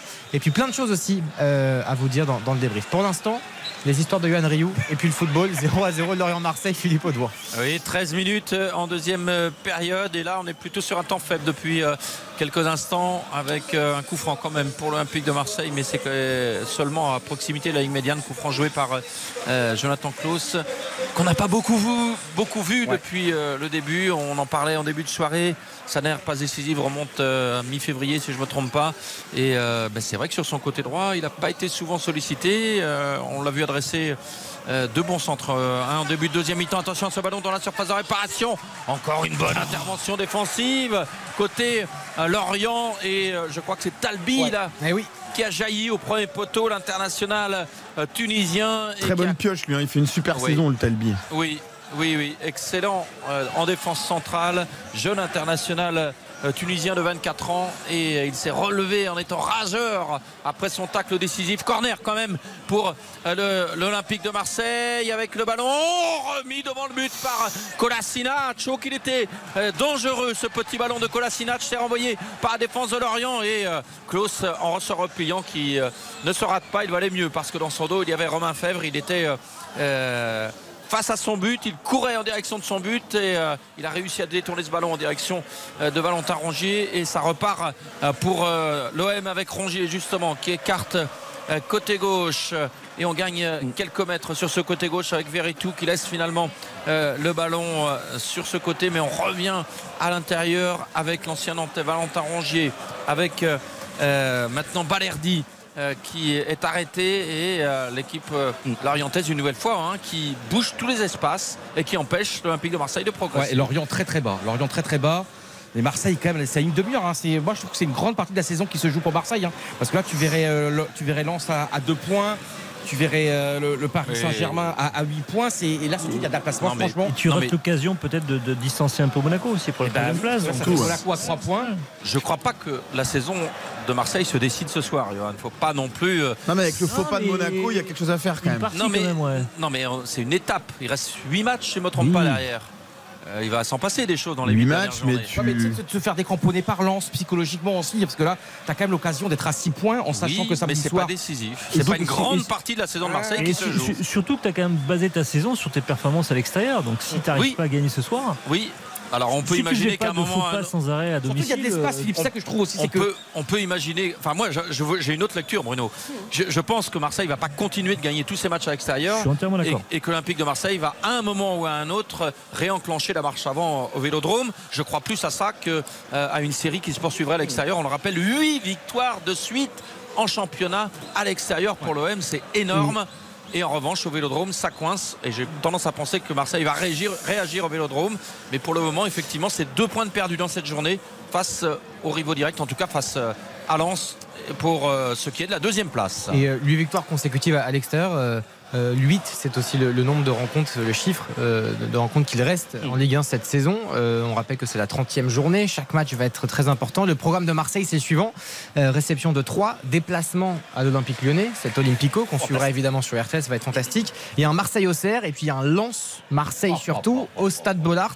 On sait que Lens, par contre, à domicile, c'est une équipe qui est fabuleuse. Marseille-Angers, bon, avec ce qui s'est passé à Lille, Angers s'est imposé face au LOSC, on peut tout Oh, imaginer, va, mais bon, ça va, ça va. ça devrait aller. Euh, ensuite, il y a un déplacement au stade Pierre-Mauroy face au LOSC, justement. Et puis, on terminera par Marseille-Brest et Ajaccio-Marseille. Un calendrier qui, qui est ce qu'il est, mais qui est pas mal. hein. Il y a deux gros matchs euh, à Lens. Trois, trois matchs avec Lyon aussi, il faut pas les enterrer, nos Oui. amis lyonnais. Oui, il y, a- il y a Lyon, il y a Lens, et puis le troisième, je me souviens plus. Lille. À Lille. Voilà. Bon, euh, c'est pas non plus. euh, Non, il y a c'est pas pire. rédhibitoire, deux points à journées de la fin avec ce calendrier. Non, mais vous savez, Johan n'a pas du tout tendance à en faire des caisses. donc, Non, euh, mais faut pas rater mais- Non, mais faut pas rater ces occasions. Moi, je, moi, je trouve Bien au contraire sûr. que c'est une occasion en or. Non, mais il on faut est la d'accord. saisir. On est d'accord, mais c'est quand même un tout petit. N'oubliez Pas qu'on a un temps, petit Paris. Saint-Germain. C'est Paris Saint-Germain quand même. Ouais. Hier soir, c'est un miracle encore une fois ce qui s'est passé. Et moi, je trouve que si, euh, si Paris Saint-Germain perd contre Lens au Parc le, le week-end prochain, tout sera. Oui. Alors après, il y a les si évidemment. Tu vois encore quand tu vois le Mais, mais dans la lecture de cette journée, il faut aussi se souvenir que la victoire de Lens a été laborieuse vendredi. Ouais, Euh. Lens va peut-être piocher également dans les journées qui viennent. Tout à fait d'accord. Donc euh, voilà. Moi, Philippe, j'ai l'impression que c'est la saison que jamais vraiment pour les rivaux du Paris Saint-Germain. Certes, Paris Saint-Germain n'a plus qu'un match compliqué, c'est le week-end prochain. Mais Paris, tu sais, c'est tellement est au bord de la crise de nerfs, ça va tellement pas. Je me dis que les autres doivent au moins absolument y croire eux. Ah, J'aime bien ce que fait Makengo là, en repiquant à l'intérieur. Et finalement, le ballon dans la surface. Ah, Bamba Dieng qui frappe. Et pour Lopez, la main ferme au premier poteau qui détourne le ballon en corner. La première occasion de Lorient en deuxième mi-temps. Et là, c'est la plus grosse occasion de la deuxième mi-temps. Il y avait eu des alertes sur le but lorientais en tout début euh, de deuxième période. Mais franchement, là, il a fallu euh, un Paul Lopez euh, décisif pour détourner ce tir de Bamba Dieng avec encore Makengo à l'origine euh, pour euh, cette action. Le corner à suivre euh, pour les Merlus qui va être frappé de la gauche vers la droite par Aouchiche. Mais monsieur Delageau qui va intervenir pour calmer tout le monde dans la surface parce que manifestement on se chamaillait entre Makengo notamment et un défenseur marseillais, je crois que c'était Tavares. C'est pas Kolasinac qui, qui rate son intervention sur l'occasion, hein. c'est lui qui rate son contrôle. Et là, quelle occasion pour Lorient Et ça aurait été la faute des Marseillais. hein. Et le corner qui est joué avec euh, euh, un, corner joué à deux. Le centre maintenant d'Aouchis. Ah, il est mal ajusté ce centre d'Aouchis et c'est cadeau pour Paul Lopez qui relance immédiatement à la main. Et comme les Lorientais étaient montés, il y a peut-être un, coup à jouer sur la contre-attaque. Nuno Tavares l'a compris. Il est parti à grandes enjambées comme il sait si bien le faire. Il a gagné beaucoup de terrain et euh, finalement il est allé se perdre au-delà de la ligne de touche. Le ballon est récupéré par Lorient et un ballon perdu bêtement là par Tavares. Euh, on va en profiter là, de cette magnifique action de Nuno Tavares pour marquer une courte pause. 0 à 0 toujours entre Lorient et Marseille, mais plein de choses qui se passent dans cette seconde période. Vous êtes bien sur RTL, à tout de suite. Votre match continue dans un instant sur RTL. Baptiste Durieux, RTL Foot jusqu'à 23h. Avec Bruno Constant, Johan Ruet et Quentin Vasselin. Et puis évidemment Philippe Audouin en direct du Moustoir. Il y avait une grosse occasion pour Marseille, une frappe de Nuno Tavares. Et puis ça a donné un corner. Oui, un corner qui est frappé au premier poteau. Non, deuxième. Oh, la tête qui passe de peu au-dessus. Il était bien frappé. Euh, Ce corner, la reprise euh, de la tête devant le but. Je crois que c'est Kolasinac qui était monté, euh, qui a réussi à reprendre ce ballon de la tête et une tête décroisée qui file de très peu au-dessus de la lucarne lorientaise sur ce euh, corner euh, marseillais consécutif euh, à une frappe de Tavares qui avait été détournée à bout portant et le ballon. Et oui, je comprends pourquoi les Marseillais réclamaient un corner parce que ce ballon avait été touché, me semble-t-il, par Maïté. Ouais, touché. Quelle occasion deux, occasions coup sur coup. La frappe contrée, le corner, Marseille qui pousse, Marseille qui pousse. Mais en même temps, Philippe, tu as raison. hein. Une contre-attaque et comme Marseille est fébrile un peu en défense, et pas à l'abri de 25 dernières minutes formidables. Et les euh, Marseillais qui euh, ont récupéré le ballon. Et tout à l'heure, la frappe de Tavares qui avait été contrée à bout portant aurait très bien pu terminer au fond hein, parce que le ballon est monté très haut. Il est retombé très vite euh, en direction du but lorientais. Et Manonnet était loin du ballon pris à contre-pied. Attention encore à Tavares dans la surface bien sollicité. Mais quel match de Meïté en défense. Épaule contre épaule. Il vient gagner son duel contre Tavares qui est quand même un solide gaillard. Et euh, franchement, Meïté fait grosse impression depuis le début en défense. Côté Lorientais, c'est pas pour rien qu'il est titulaire déjà depuis un bon moment euh, en défense pour euh, Lorient. Lorient qui joue à, trois défenseurs en l'absence de ses latéraux ce soir. Et c'est la première fois que Régis Sebris euh, joue avec trois défenseurs axiaux. Et ben pour le moment, ça tient bien, même si on sent des Marseillais. Un peu menaçant, un peu plus menaçant dans cette euh, deuxième euh, période, à l'image du tir donc, de Tavares dont je parlais tout à l'heure, qui euh, aurait très bien pu terminer au fond des filets, puis la reprise de la tête également, qui a été dangereuse. Mais on n'oublie pas que Paul Lopez a dû s'employer sur une frappe de Dieng il y a quelques instants. Les Lorientais qui ont du mal à conserver le ballon là sur le coup franc, c'est encore une perte de balle et ça profite à l'OM avec la relance du gardien espagnol, mais Bamba Dieng qui est là pour gêner la relance et Aouchiche également euh, qui est sur Balerdi et ça oblige Paul Lopez à sortir de sa surface ce qu'il aime faire et ça lui réussit avec euh, la bonne relance pour Under qui s'est mis dans le sens de la marche. Il a vu l'espace il s'est infiltré il est tout près de la surface Under et euh, son contre qui est favorable et la défense de Lorient Oh euh, qui dégage comme elle peut. Oh que c'était euh, brouillon cette euh, phase défensive pour Lorient alors qu'Under était parti depuis le milieu de terrain jusqu'à la surface de réparation. Et c'est Lorient qui a récupéré avec euh, Bamba Dieng ou plutôt Makengo qui est là euh, posté devant sa surface La- la- L'action d'Under, elle est magnifique, mais à un moment, il en efface un, il en efface deux. À un moment donné, à un moment donné, il doit regarder à gauche, il doit décaler. Il y a Nuno Tavares qui monte. En tout cas, faire un choix. Il doit et- faire un choix. Ouais, il peut, il peut pas éliminer tout le monde. euh, Under, c'est pas possible. Il frappe, il passe, mais il doit pas faire Messi quelque quoi. on est d'accord on est d'accord en revanche c'était bien ce qu'il Il y avait fait Verretou, il y avait Verretou à gauche, il y avait Nuno Tavares Ouais. un peu un peu plus en retrait. Et on pourrait pas commencer à faire les changements là quand même pour l'Olympique de Ouais. Marseille. Il y a quand même du Malinowski, il y a du Payet sur le banc. Ça va être un enjeu aussi, hein, parce qu'avec la possession qu'ils ont, euh, un Moi, là, Payet, ça peut faire du 69e, bien. euh, faudrait pas trop traîner, comme il y a quand même immense talent sur le banc. Et l'Orienté commence à être fatigué. Et je suis d'accord avec Philippe, immense match de Meïté. hein. 21 ans, il voit rien. Et qui d'ailleurs euh, bah, commence à, à jouer avec euh, l'équipe première et titulaire depuis janvier. Et formidable. Moi, il fait une impression incroyable. Il reste une grosse vingtaine de minutes entre Lorient et Marseille, clôture de cette 30e journée. Vous êtes bien sur RTS, c'est RTL Foot jusqu'à 23h avec Philippe Audouin en direct du Moustoir. Et Gendouzi servi en profondeur à l'entrée de la surface euh, qui négocie mal euh, ce ballon qui était intéressant et euh, ça se termine quand même par un corner pour les Marseillais. Corner qui va être frappé de la droite vers la gauche par le Turc Under qui pourrait être euh, l'un des premiers à sortir hein, côté marseillais sur le plan offensif euh, si euh, Igor Tudor se décide à, faire des changements. Il reste pour ça 20 minutes. Le corner est frappé au premier poteau, renvoyé de la tête par Makengo. Gros match également de Makengo en milieu de terrain pour Lorient. Il est très présent. Et Klaus, en revanche, est contré là dans ce centre euh, euh, suite au renvoi de Makengo. Deuxième chance pour Klaus. Cette fois, il est mieux euh, ce centre. Il est bien ajusté de l'intérieur du pied. C'est renvoyé par la défense de Lorient. Et encore une reprise marseillaise de Kolasinac en l'occurrence qui est contrée avec beaucoup, beaucoup de, de présence défensive hein, sur les frappes marseillaises. Il y a toujours à l'orienté pour contrer le ballon. Mais ça revient quand même euh, tout près de la surface de réparation bretonne avec Gendouzi euh, de haut but qui a donné euh, derrière pour Alexis Sanchez euh, qui se remet dans le sens de la marche et le petit ballon par-dessus qui va être récupéré sans problème par Manonnet. Ça me fait toujours bizarre de voir Gendouzi dans une position aussi avancée. C'est pas son registre. Non, et là, on l'a vu clair. dans la surface. Et c'est pas le joueur qui va se retourner et, enrhumer son défenseur. Alors parfois il y avait effectivement des, des choix euh, où Gendouzi était littéralement ailier droit hein, sur la compo de départ, euh, Johan Rio. Et puis même parfois remplaçant. Et on, on parle de Marseille. Moi, je trouve que Lorient est, alors certes, perclus de, de- de- d'absence, mais décevant comme Lorient. Euh, je sais pas qu'est-ce que t'en penses, Philippe? Alors oui, c'est Marseille en face, mais Lorient quand même nous habitue à mieux cette saison. Mais après, c'est vrai, t'as tellement des blessés, des absences. Mais je trouve que pour le match soit formidable, un Lorient un peu plus offensif. Alors avant de donner la parole à Philippe Audouin évidemment euh, au Moustoir, euh, juste rappeler que Lorient est dixième hein, euh, du championnat, donc voilà avec 45 points, début de saison formidable, un peu marqué le pas, mais tout va bien du côté des Merlus. Ah oui, bien sûr. Il y a des absences et puis euh, si Lorient est dixième, c'est grâce à ce formidable début de championnat. Hein. 8 victoires, un nul, une défaite sur les 10 premières journées.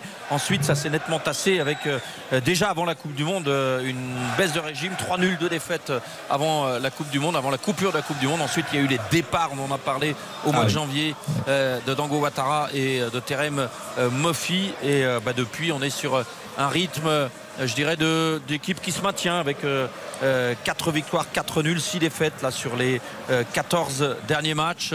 Euh, c'est pas c'est pas brillant, je dirais, euh, Johan, depuis le début de l'année Ouais. civile hein, et même depuis la fin euh, de l'année euh, 2022 euh, côté Lorient. Donc ce soir, je trouve que compte tenu des absences, c'est déjà pas si mal.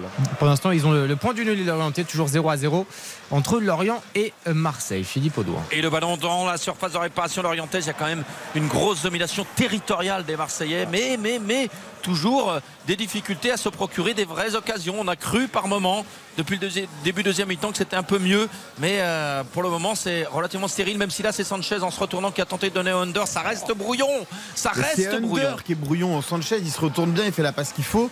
Under, il contrôle mal. Tout à l'heure, Under, il centre mal. Là, c'est juste avant. C'est un cadeau la passe de Sanchez hein, quand ça va ça. On était, on Ah était oui, quand même dans... du rythme. Il, je sais pas, l'autre, il a, il a des pieds quand Oui, même. mais on était quand même dans un mouchoir de poche. Là. Ah oui, mais la, bon, passe, euh. la passe de Sanchez pour Under, même si Under réussit son contrôle, il est arrêté dos au but à l'entrée de la surface avec euh, des, défenseurs qui l'entourent. C'est quand même Ouais. passer par les côtés. Juste hein. avant, on a Tavares qui se met sur son pied droit, qui essaye de frapper n'importe comment à 25 mètres du but, complètement excentré. Enfin, ils font des choix dans la dernière phase. Ils le- forcent, ouais, ils forcent C'est- beaucoup. c'est- ils c'est forcent mauvais. c'est un peu une limite de leur jeu parfois, hein, de, de trop forcer. De... Et je trouve qu'ils ont tendance à être aspirés par l'axe. Oui, Euh, beaucoup. dans beaucoup. les- Mais parce que parce que Under revient sur son pied gauche, parce que Gendouzi est un- il joue plus ou moins offensif, mais il est plus axial aussi. Même Tavares, il revient sur son pied droit alors qu'il est Eh gaucher. ouais, eh ouais, eh ouais. Et puis Gendouzi, peut-être aussi le. D'habitude, il y a beaucoup de l'agressivité. Il y a là, je le trouve un petit peu tendre aujourd'hui. Alors que ça va être à lui de, de guider un peu ses partenaires. Et là, un dans les peu, es- avec si peu d'espace comme ça, il sert pas à grand chose en fait. Quand dans les phases de possession, c'est Mon cher Philippe Audouin, premier changement à venir de la part de Régis Le Brise du côté de Lorient. C'est Stéphane Diarra qu'on peut apercevoir et qui va bientôt fouler la pelouse. Euh, changement en attaque donc à venir côté euh, l'orienté pour compléter ce qu'on se disait euh, euh, à l'instant. Euh, Nuno Tavares euh, si c'est pas pour jouer des contre-attaques il est tout de suite un peu limité. C'est à dire qu'on peut pas compter sur lui sur, face à un bloc bas pour euh, faire la différence sur un geste technique. Et bah, je trouve que Lorient défend bien justement face aux spécificités euh, Mais- marseillaises Ouais, mais le problème aussi, c'est que Tavares, il a, il a pas grand monde pour, comme appui en fait, pour, s'appuyer, faire des 1-2. Gendouzi devrait jouer ce rôle, il ne le joue pas. Alexis Sanchez est plus souvent à droite où il se marche un peu les- sur les pieds en deuxième période avec, avec Under. Et c'est pour ça qu'un Malinowski ou un Payet, ça ferait du bien aussi. Avoir un Et- peu plus de justesse technique. Oui, c'est vrai, mais pour le moment, Igor Tudor reste Ouais. euh, stoïque, les bras croisés dans sa zone technique et euh, euh, le premier changement l'oriental ne lui euh, donne pas plus d'idées que ça parce que là, il n'appelle pas ses, ses remplaçants qui sont en train de s'échauffer et euh, Stéphane Diarra remplace Aouchiche qui a pas véritablement convaincu. On en a parlé en première mi-temps. Et en plus, il a eu des crampes. Le mec joue jamais, bon, ce qui peut expliquer le fait qu'il ait des crampes, mais il, il a fini le match euh, à un quart d'heure de la fin crampé. Donc bon, Ah, on peut pas lui en vouloir. S'il manque de rythme, ça Ah, peut il- arriver euh, des crampes, mais c'est pas euh, comme ça qu'il va gagner sa place. non, mais bon, il faudra, il faudra Impitoyable. Ah, vous êtes impitoyable, hein. Franchement, Baptiste Quentin, vous êtes dur. Bah, il est pas Et très bon à fait. Pardonnez-moi, moi j'ai rien dit. hein. Allez, Ah, pas tu. Non mais il a eu une hype parce qu'il est formé au Paris Saint-Germain, parce que si, parce que ça, mais au final ça reste un joueur très lambda. Mais ça, c'est vrai que c'est le danger de tous les jeunes qui sont passés par le PSG. On a l'impression qu'ils sont meilleurs que les autres. Alors que le centre d'information du PSG n'a pas sorti beaucoup, beaucoup, beaucoup de joueurs. Quoi. Et euh, en tout cas, euh, pour, Oui. euh, pour rejoindre la- Quentin Vasselin, euh, 20 ans, a dit Laouchi. Avoir Oui, des oui. à 20 ans, je suis pas sûr que ce soit bon signe. Après, cela dit, cela dit, il fait Ramadan. Non mais que cela dit, fait Ramadan pour quand même euh, tenter d'expliquer. euh, soyons honnêtes, Oui, intellectuellement, n'est-ce pas L'hydratation, c'est important. C'est important. Exactement, il faut bien rappeler les choses. Merci beaucoup. Le- Lorient euh, Olympique de Marseille, toujours 0 à 0. On est entré dans le dernier quart d'heure, mon cher Philippe Audouin. Vous voyez, c'est Marseille là qui a récupéré le ballon au milieu de terrain. Là, c'est Kolasinac qui a euh, tenté euh, de donner l'impulsion euh, en grimpant d'un cran, mais euh, la défense de Lorient qui a encore repoussé les Marseillais à proximité de la ligne médiane. C'est Under maintenant qui est euh, posté très bas là, qui réorganise euh, le jeu et qui euh, donne sur sa gauche à Gigot. Lui aussi monte d'un cran en donnant à Kolasinac finalement latéralement et on n'avance pas. Kolasinac qui revient derrière avec Verretou euh, que j'ai pas trouvé euh, très présent dans l'organisation Ouais, du assez jeu. effacé, ouais. Jordan Verretou toujours en possession du ballon. Il donne devant pour Under. Ah c'était bien vu pour Sanchez devant mais c'est contré encore par la défense de Lorient. Franchement je suis épaté par la façon de défendre des Lorientais parce que à la fois dans l'occupation du terrain où il n'y a aucun espace pour euh, Marseille et aussi dans la façon d'anticiper de couper les trajectoires, je trouve que les Lorientais défendent bien. Ouais, effectivement. Euh, juste un petit mot, on parlait de Jordan Verretou, euh, Johan Rio, Bruno Constant. On évoquait Kefren Turam et Jean-Claire Todibo euh, hier par rapport à Nice, sélectionné en équipe de France. C'est le cas aussi de Jordan Verretou. Est-ce que vous estimez qu'aujourd'hui, il a le, comment dire, arrive à avoir la responsabilité qu'il doit avoir en étant un international français? Est-ce qu'il a progressé assez selon vous? C'est un joueur qui était ultra décisif à la Roma, qu'il est un petit Ouais, peu moins. mais dans, dans un championnat qui est quand même assez lâche au niveau défensif, il y a beaucoup d'espace. C'est pas le championnat italien des années 90. Après, en sélection, il a été appelé aussi parce qu'il y a beaucoup, beaucoup d'absents au milieu de terrain. Et c'était pas non plus une évidence qu'il soit appelé en équipe. Je trouvais pas que ses performances méritaient absolument d'être en équipe de France. N'empêche qu'il est là. Il a fait Mais quand était il a- blessé, Pogba était blessé. Enfin voilà, Cameroun Oui, bien sûr. et il y a beaucoup de jeunes, beaucoup de jeunesse. Moi, je trouve pas qu'il ait le niveau équipe de France. En tout cas, il le montre pas, je trouve, à l'OM. hein. Moi, je le trouve parce que c'est. Alors, oui, c'est un homme de l'ombre, euh, mais c'est des hommes importants tu vois, dans un groupe. C'est pas. Oui, Alors, oui, non, mais oui, Thuram, pour son équipe de flamboyant. l'OM, pour l'OM. Fred Thuram, c'est plus flamboyant. Mais je trouve que c'est quand même un homme de devoir. Je comprends que Deschamps l'apprécie beaucoup. Et euh, ben, enfin, c'est important des hommes de l'ombre comme ça. T'avais aussi, Et t'avais qui aussi, aussi Camara qui était blessé, qui est une sentinelle, qui est une vraie sentinelle, qui était blessé avec Aston Villa et qui est bien meilleur que Verretou quand même. Ancien Marseillais. Ah ouais. Toujours 0 à 0. Oui, Philippe Audouin. Corner à suivre pour Lorient avec euh, euh, Romain Fèvre qui va le frapper de la gauche euh, vers la droite puisqu'Aouchiche est sorti. Et euh, ce serait un corner sortant s'il le frappe directement. Mais il y a euh, Kathleen qui est venue lui proposer une solution le long de la ligne de touche. Non je pense que finalement euh, Romain Fèvre va le frapper euh, directement. Et toujours pas de changement qui se prépare hein, côté marseillais. Et euh, le corner est frappé à hauteur du point de pénalty. Hop, hop, hop, ça va être euh, peut-être dangereux dans un deuxième temps. C'était pas très bien tiré.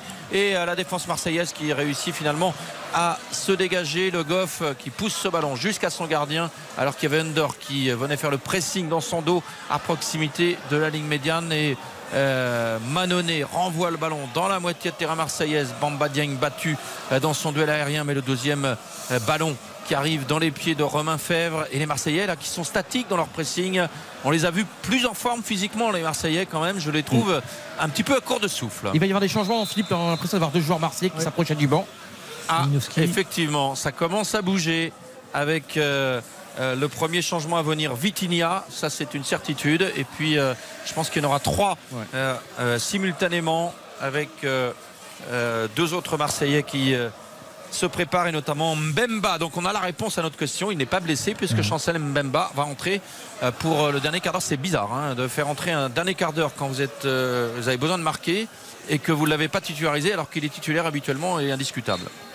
L'entrée de Vitignac qu'on va suivre avec beaucoup d'attention. On rappelle que c'est un attaquant qui a coûté, je pense que Quentin a les chiffres. 32 millions d'euros, Voilà. score dans l'histoire de l'Olympique de Marseille. Exactement. Donc, euh, et néanmoins, son rendement n'est pas forcément exceptionnel. C'est un joueur euh, portugais de 23 ans, considéré comme un grand espoir. Braga. Il arrive de Braga. Voyons patient avec lui. Et le football n'a pas le temps, mon cher Bruno. Ouais, si, Surtout quand on vaut 32 millions d'euros et qu'on est le joueur le plus Non, de mais l'histoire du club. mais arrêtez, arrêtez le football. Et attention, le ballon dans la surface de réparation lorientaise. Le bon centre, deuxième poteau, le contrôle de la cuisse de Under qui tente d'enchaîner avec une frappe. C'est renvoyé par la défense de Lorient. Ça revient dans les pieds marseillais avec euh, euh, Valentin Rongier qui s'est excentré là-bas euh, sur le, le côté gauche. Et il est enfermé par euh, deux euh, défenseurs de Lorient. Mais il a le dernier mot, le Voilà. centre retrait de Rongier et l'intervention de Manonnet qui sort de son but dans les 5,50. Et euh, Tavares qui- qui s'excentre, dommage, son contrôle est pas bon du pied droit, sinon il aurait pu conclure, mais il s'enferme et du coup Manonnet sort et fait une très bonne Là, parade. l'OM doit vraiment doit faire faire encore plus dans ces moments-là, là, encore plus de rage, plus de détermination. Il y a des occasions en pagaille, enfin, des opportunités. Euh, ça, ça rentre trop facilement. Il y a un corner marseillais. Pas corner. hein. Le corner de la gauche vers la droite. Corner rentrant, frappé au deuxième poteau. Et le coup de sifflet euh, pour signaler une faute marseillaise. La reprise de la tête qui avait terminé euh, sa course au fond des filets. je- Mais je, pense sur- je pense surtout qu'il rattrape son erreur parce qu'il n'y avait pas corner en fait. Le ballon avait rebondi au final sur le torse de Nuno Tavares. Et il y les Lorientais avaient euh, contesté de façon virulente Ouais. et peut-être que ça a mis le doute à Monsieur Delageau. En tout cas, il a Peu de compensation. accordé un coup franc à la défense lorientaise. Bah, c'est pas plus mal hein, dans un sens. Il vaut Oui. mieux ça que, Ouais. que de voir un but sur euh, un Absolument. corner qui n'aurait Absolument. pas eu lieu d'être. Et les trois changements. Oh, Gendouzi conspué par euh, le public du moussoir. Alors c'est C'est dur. c'est c'est dur et c'est surprenant. Alors c'est pas non plus une bronca, mais euh, des sifflets quand même euh, assez euh, marquants.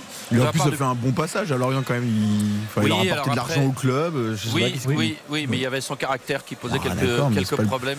Il y avait des- oui, mais il y avait des Peter. frasques. On ne sait pas tout, Quentin. Hmm. Euh, je crois me souvenir qu'il y avait quand même des frasques de sa part, parce que Michael Andro le faisait pas beaucoup jouer lorsqu'il était sur le banc Il faut que jeunesse se passe. de Lorient. Oui, c'est plus que jeunesse se passe en ce qui le concerne. C'est un caractère particulier quand même. C'est un hein. peu partout où il passe. quoi.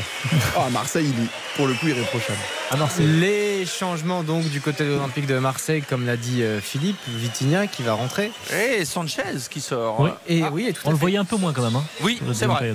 C'est vrai. Euh, Une deuxième mi-temps euh, beaucoup moins euh, euh, à son avantage par rapport à, à la première où il avait été euh, excellent. Et le troisième à sortir, c'est Samuel Gigot qui faisait son retour, peut-être pour le préserver euh, physiquement. Ceci euh, explique cela.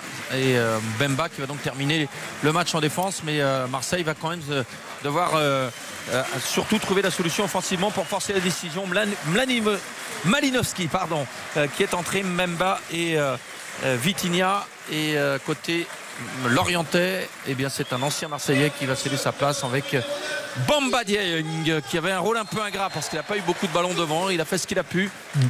Et il est remplacé par euh, Koné qui euh, avait été à son arrivée euh, il y a un peu plus d'un an, souvent décisif lorsqu'il entrait en cours de jeu. Alors on va voir si ce soir il, il pourrait être le héros à 7 minutes de la fin s'il venait à, à marquer euh, pour Lorient parce que le score est 0 à 0 et que euh, pour Lorient ce serait une véritable performance que de faire chuter Marseille d'autant que je crois avoir vu ça ce matin dans les colonnes de notre journal préféré à tous. Euh, je crois que Lorient reste sur une série de défaites face à Marseille qui est assez- impressionnante. On n'est pas loin de, de la dizaine de matchs consécutifs face à Marseille perdus par Lorient. On parle du West France, bien sûr. Et, et- le beau ballon en profondeur stoppé par Pau Lopez qui sort bien euh, sur euh, ce premier ballon qu'aurait pu toucher Stéphane Diarra. Il avait été euh, sollicité en profondeur par Koné. Là, les deux hommes qui viennent de faire leur entrée qui ont failli faire la différence parce que c'était vraiment une, bonne passe dans le dos de la défense centrale marseillaise et Diarra a été devancé finalement par Paul Lopez Marseille qui renvoie le jeu dans la moitié de terrain bretonne avec un long ballon euh, dans la surface renvoyé de la tête par Talbi et euh, les euh, Lorientais qui repartent avec Kathleen qui intelligemment conserve le ballon tourne sur lui-même repart avec euh, devant lui Julien Ponceau qui obtient un coup franc dans sa moitié de terrain. Et le carton au passage. Baptiste Durieux, RTL Foot. Parce qu'il y a un duel qui est parti tout seul. Et Oui, le- c'est important de savoir que vous êtes à l'antenne. Ah, euh, oui, oui, non, mais. Je, je, je vais pas chercher, je vais pas chercher à répondre, je vais pas chercher à faire de commentaires. On va être très sage et, et très neutre et très sobre. Euh, carton jaune, oui, Philippe, excusez-moi. pour Malinowski, il n'y a pas de souci, qui venait d'entrer. Et euh, carton jaune donc pour euh, l'Ukrainien, mais euh, tout cela casse le rythme, ne fait pas l'affaire de Marseille, tenu en Ouais, échec ouais. sur la pelouse du moussoir. Il reste 5 minutes dans le temps réglementaire. Effectivement, Marseille tenu en, en échec. Marseille toujours troisième derrière le Racing Club de Lens. Je comprends pas que tu dors avec cette euh, formidable coach qui leur insuffle cette volonté. Et là, on sent pas quand même ce soir, je trouve. euh, ça manque, ça manque de grinta, de férocité, de sauvagerie là. C'est un moment de dingue. Mais alors peut-être que ça va lancer la saison de Vitinha dans les dernières minutes. Et je suis déçu de cette OM. Ben oui, oui, oui, c'est bien ce que. Bah il y a- ça manque de, de- de- de petits trucs, mais un petit truc plus un petit truc. Mais T'es déçu du dernier geste, quoi. Euh, C'est ça. C'est le, le dernier choix avant la dernière passe ou le. Ouais, mais c'est important, Bruno. Quand Oui, même. non, bah, je dis pas, je dis pas que c'est pas important, mais. Faut savoir que Marseille marque but, que sur coup de pied. ils sont quand même pas mal dans le jeu, moi je trouve. De ces derniers temps, ils marquent que sur coup de pied arrêté Marseille. Ils ont Ouais. beaucoup de mal dans le jeu. Ah. Comme d'efficacité, ouais. Il y a une faute euh, l'Olympique de Marseille là, Philippe Audouin, Oui. avec un, un coup franc euh, pas trop mal pour les Merlus. Et on est plein axe. Connaît dos au but qui a été euh, secoué par euh, Balerdi, chargé dans le dos. Et euh, Monsieur Delageau qui accorde un coup franc plein axe au Lorientais. On est à euh, 30 mètres. hein. Ouais, à, peine, à peine 30 mètres, 25-30 mètres. Et euh, Romain Fèvre, qui est un spécialiste, a posé le ballon.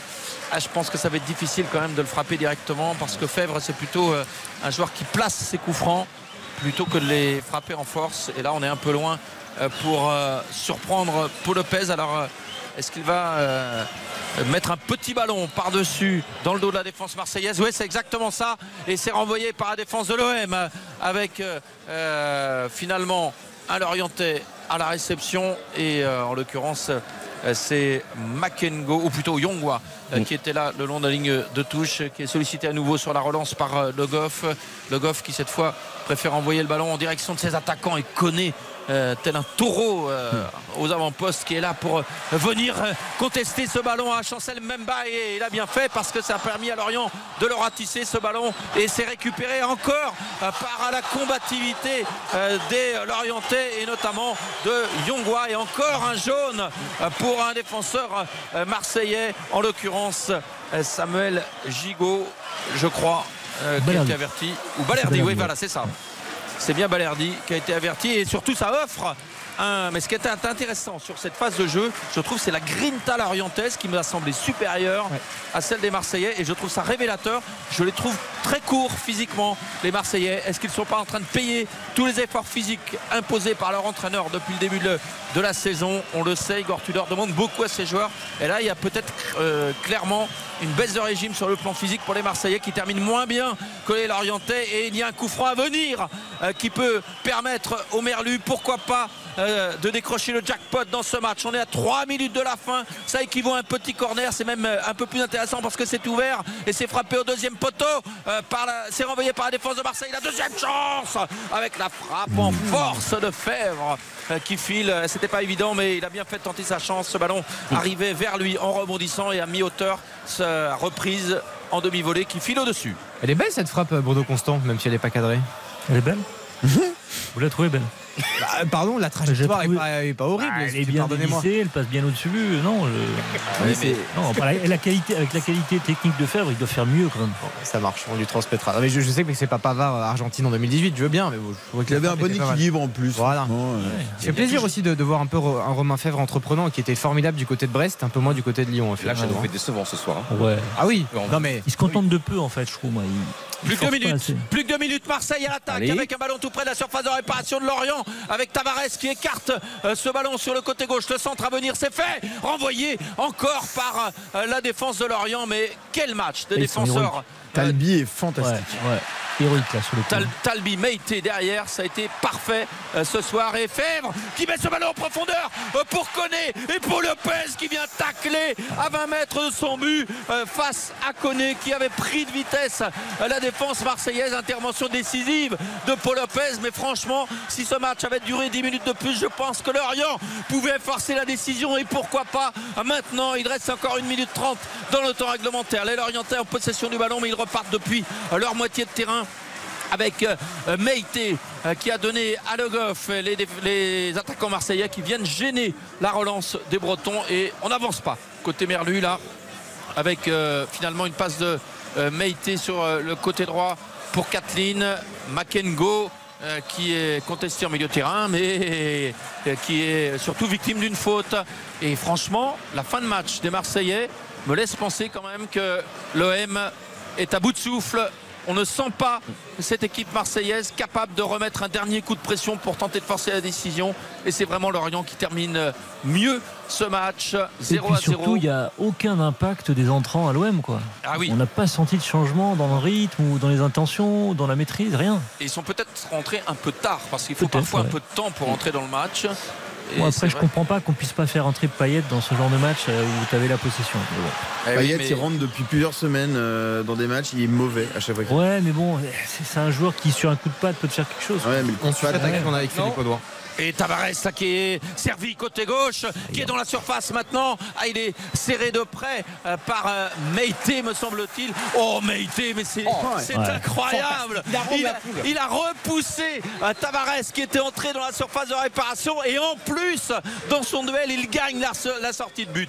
Énorme match du jeune défenseur de Lorient. Et, et t- Nuno Tavares et Under, Under, faut leur arracher chacun un ballon. hein. Parce qu'à un moment donné, stop. Quoi. Là, il, il, il efface une fois, une première fois, une deuxième fois, et puis il reforce encore, il essaye. À un moment donné, tu, tu vois bien. En plus, tu as, moins de jus, on est en fin de match. Essaie d'être un peu plus lucide, essaie de rejouer derrière, essaie de garder la possession un peu plus. Et on entre dans le temps euh, additionnel et nouveau changement, le quatrième pour l'OM. Je suis toujours circonspect euh, des changements qui interviennent dans le temps additionnel. Et là, Kolasinac est crampé en fait, c'est ça le. Eh oui, donc ça explique évidemment, euh, merci Quentin, ça explique ce changement avec l'entrée à la place de Kolasinac de euh, Bailly euh, pour terminer cette rencontre donc. et c'est un, défenseur qui remplace un défenseur, hein, Igor Tudor, euh, qui ne veut pas prendre de risque dans le temps additionnel en ajoutant un attaquant. Et les Lorientais, c'est vrai, terminent beaucoup mieux. Donc il ne s'agit pas non plus de jouer avec le feu pour Marseille. C'est peut-être deux points de perdus, mais il faut au moins sauver le, point du nul dans une fin de match relativement délicate pour euh, l'OM. Coup franc à suivre pour euh, les Merlus. Il reste trois minutes dans le temps additionnel. Et, et, euh, les Lorientais qui renvoient le jeu à proximité de la surface de réparation marseillaise, c'est renvoyé par Klaus avec euh, le ballon mal négocié par Under. Quel match Ah oui. catastrophique. Alors lui, lui, il a eu la chance de terminer le match, Under, parce que franchement, franchement, là encore. C'est son, Ah, volume hein, qu'il a sauvé, je crois. L'activité qu'il a, mais pour le reste. euh, Et euh, Igor Tudor qui a encouragé son joueur en le poussant dans le dos après sa perte euh, de balle. Il était au bord de la ligne de touche et le ballon est encore dans les pieds d'Orientais avec euh, Fèvre tout près de la surface qui a donné à Koné. Oh Koné, l'angle était fermé, mais il n'y avait pas énormément de solutions. Il a eu raison au premier poteau, il a frappé en force à ras de terre et Paul Lopez était vigilant, il a stoppé ce ballon. Il y avait un trou de souris pour passer au premier poteau, mais le gardien espagnol était vigilant. Et euh, quand même, franchement, cette fin de match de Lorient Ouais. me laisse circonspect sur le niveau de l'OM en ce moment. Et oui, parce que Marseille, finalement, se- depuis un quart d'heure, se donne. Le, le- se met en danger finalement Eh pour oui. même perdre ce match. Eh oui. Et c'est inc- ils étaient quand même très très bien Marseille en seconde période. Et puis c'est vrai, ça décline, ça décline dans le dernier quart d'heure. Je ne comprends pas, c'est assez incompréhensible. Mauvais ballon encore perdu par Balerdi. et c'est- depuis les trois changements en fait. hein. C'est de- c'est depuis les trois avant. entrées de l'OM qui, même qui avant, perdent même, la maîtrise. même avant, quand je remonte le fil des occasions. Oui, il y a eu des je- temps forts, il y avait des temps forts de l'Orient, mais, mais la possession, et l'OM l'avait encore un peu. Là, Oui, ils l'ont même oui, plus. Là, ils n'ont plus rien. Exact. Allez, il reste Donc, 1 ouais. minute 30 encore dans le, le temps additionnel, toujours 0 à 0 entre Lorient et, et Marseille. Mais match sous haute tension pour l'instant avec des Merlus qui sont toujours très entreprenants. On va débriefer juste après cette rencontre en longueur. On va prendre le temps de vous expliquer tout ça euh, et ça va être formidable. Toujours 0 à 0, Philippe Audouin. Et la dernière minute euh, du temps additionnel avec Lorient euh, qui tente de repartir encore une fois. Mais euh, coup de sifflet de Monsieur Delageau pour accorder un coup franc au Merlu alors que Makengo s'était euh, retrouvé au sol et tentait de partir le long de la ligne de touche. J'ai vraiment bien aimé le match de Makengo, mais c'est pas la première fois que euh, l'ancien niçois euh, s'illustre en milieu de terrain et euh, Lorient qui va tenter d'envoyer le jeu à proximité de la surface de réparation sur ce coup français renvoyé par la défense de Marseille assez ambitieux là ce qu'a tenté Makengo avec un grand pont qui n'aboutira pas mais la volonté des Lorientais beaucoup plus présent qui leur permet de gratter encore un ballon en milieu de terrain avec Yongwa qui se bat là avec Klaus long de la ligne de touche tout près du poteau de corner marseillais et euh, une main sifflée. Alors ça m'embête toujours quand les mains sont sifflées alors qu'elles sont totalement involontaires.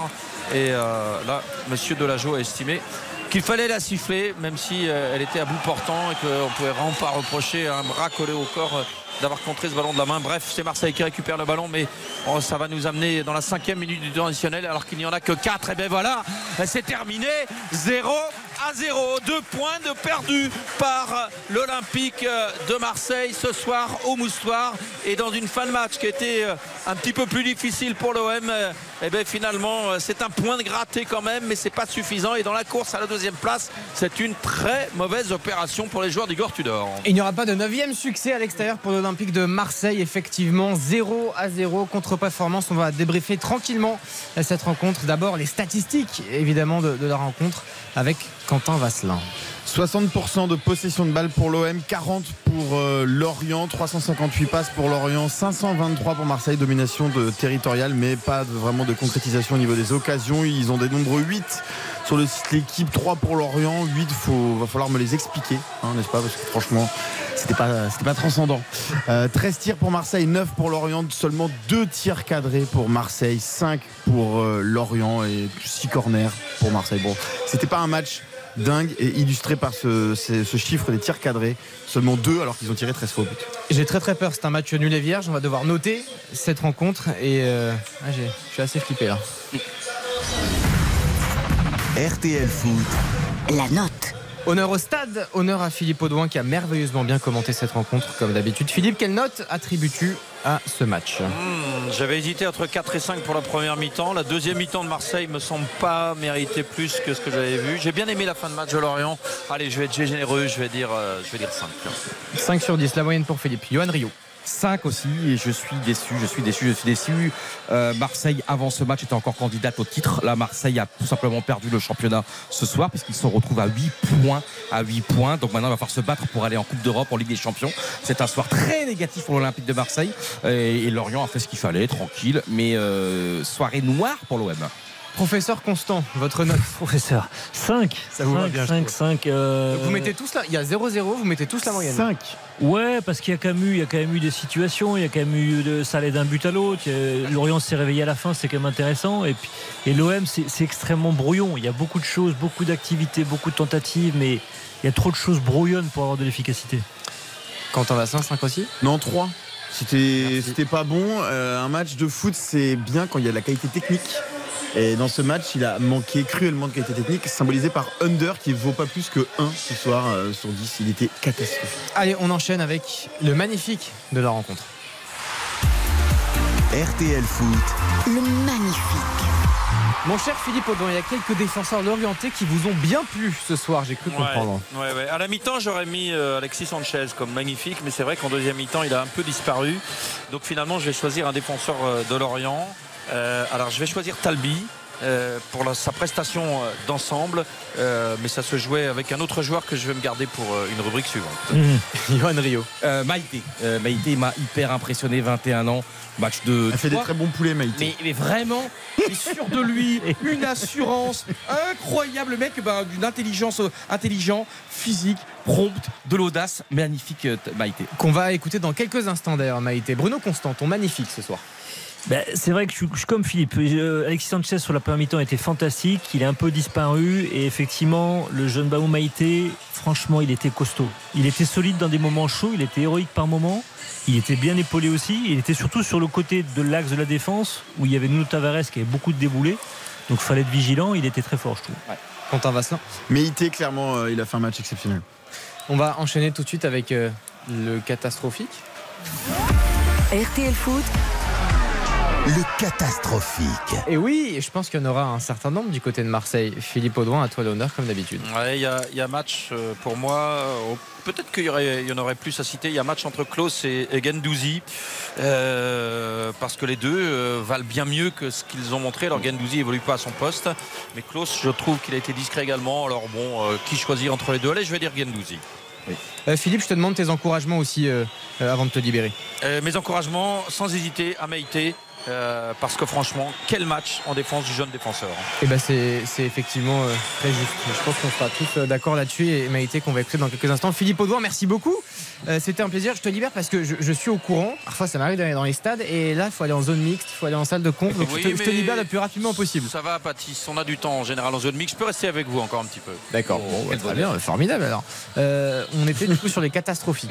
Mon cher Johan Rio. Alors, comme Philippe, je vais dire Gendouzi euh, parce que Quentin va prendre Under et effectivement Under n'a pas été bon du tout. Under a raté les occasions, Under a fait des choix, mais au moins on l'a vu. Euh, certes, il était en attaque, il a eu le ballon, mais il a fait n'importe quoi, mais on l'a vu. Euh, Gendouzi, euh, c'est un match pour lui normalement, Gendouzi. C'est un match, tu vois, un de ses matchs importants. Euh, tu vois, un stade qui connaît bien une équipe quand même. Et euh, il apporte beaucoup, je trouve. Et il a été finalement à l'image de cette équipe, trop timoré, un manque de. euh, pas assez de blood chauffe, pas sais, dans, le, dans, le- dans les derniers gestes, dans les derniers moments. Et il y a des saisons qui se jouent là-dessus. Et franchement, il m'a déçu, Gendouzi. Joueur que j'adore par ailleurs, personnalité que j'adore, caractère que j'aime beaucoup. Et là, bah, il est passé à côté, hein, et ça arrive. On va l'écouter justement, Matteo Gendouzi, chez nos confrères de, Prime Video. Après ce nul, on rappelle 0 à 0 entre Lorient et l'Olympique de Marseille. Dans le dernier geste, on a été costaud et solide défensivement, ça c'était bien, mais voilà, offensivement, il nous a manqué des choses. Je pense vraiment au dernier centre, la dernière passe, et euh, c'est ce qui nous a manqué ce soir. Bien sûr, voilà, comme je l'ai dit, on a, eu des positions quand même très hautes, on a eu des positions longues, on des, des- des- vraiment des belles séquences, on a réussi à rentrer dans les 15, 20, 30 derniers mètres. Il nous a manqué ce dernier centre, plusieurs fois il y a eu des, des situations pour mieux faire, et euh, c'est ce qu'on a raté ce soir. Vraiment, le dernier geste, c'est ce qu'on a manqué. Matteo Gendouzi, le milieu de terrain de l'Olympique de Marseille, au micro de, de Prime Video. Euh, Bruno Constant, ton catastrophique. Je n'arrive pas à épargner euh, Under, même s'il a un volume de jeu, une activité qui est extraordinaire, et c'est peut-être aussi pour ça qu'il est resté sur le terrain jusqu'au bout, euh, parce qu'il compense beaucoup, il presse beaucoup, il harcèle beaucoup.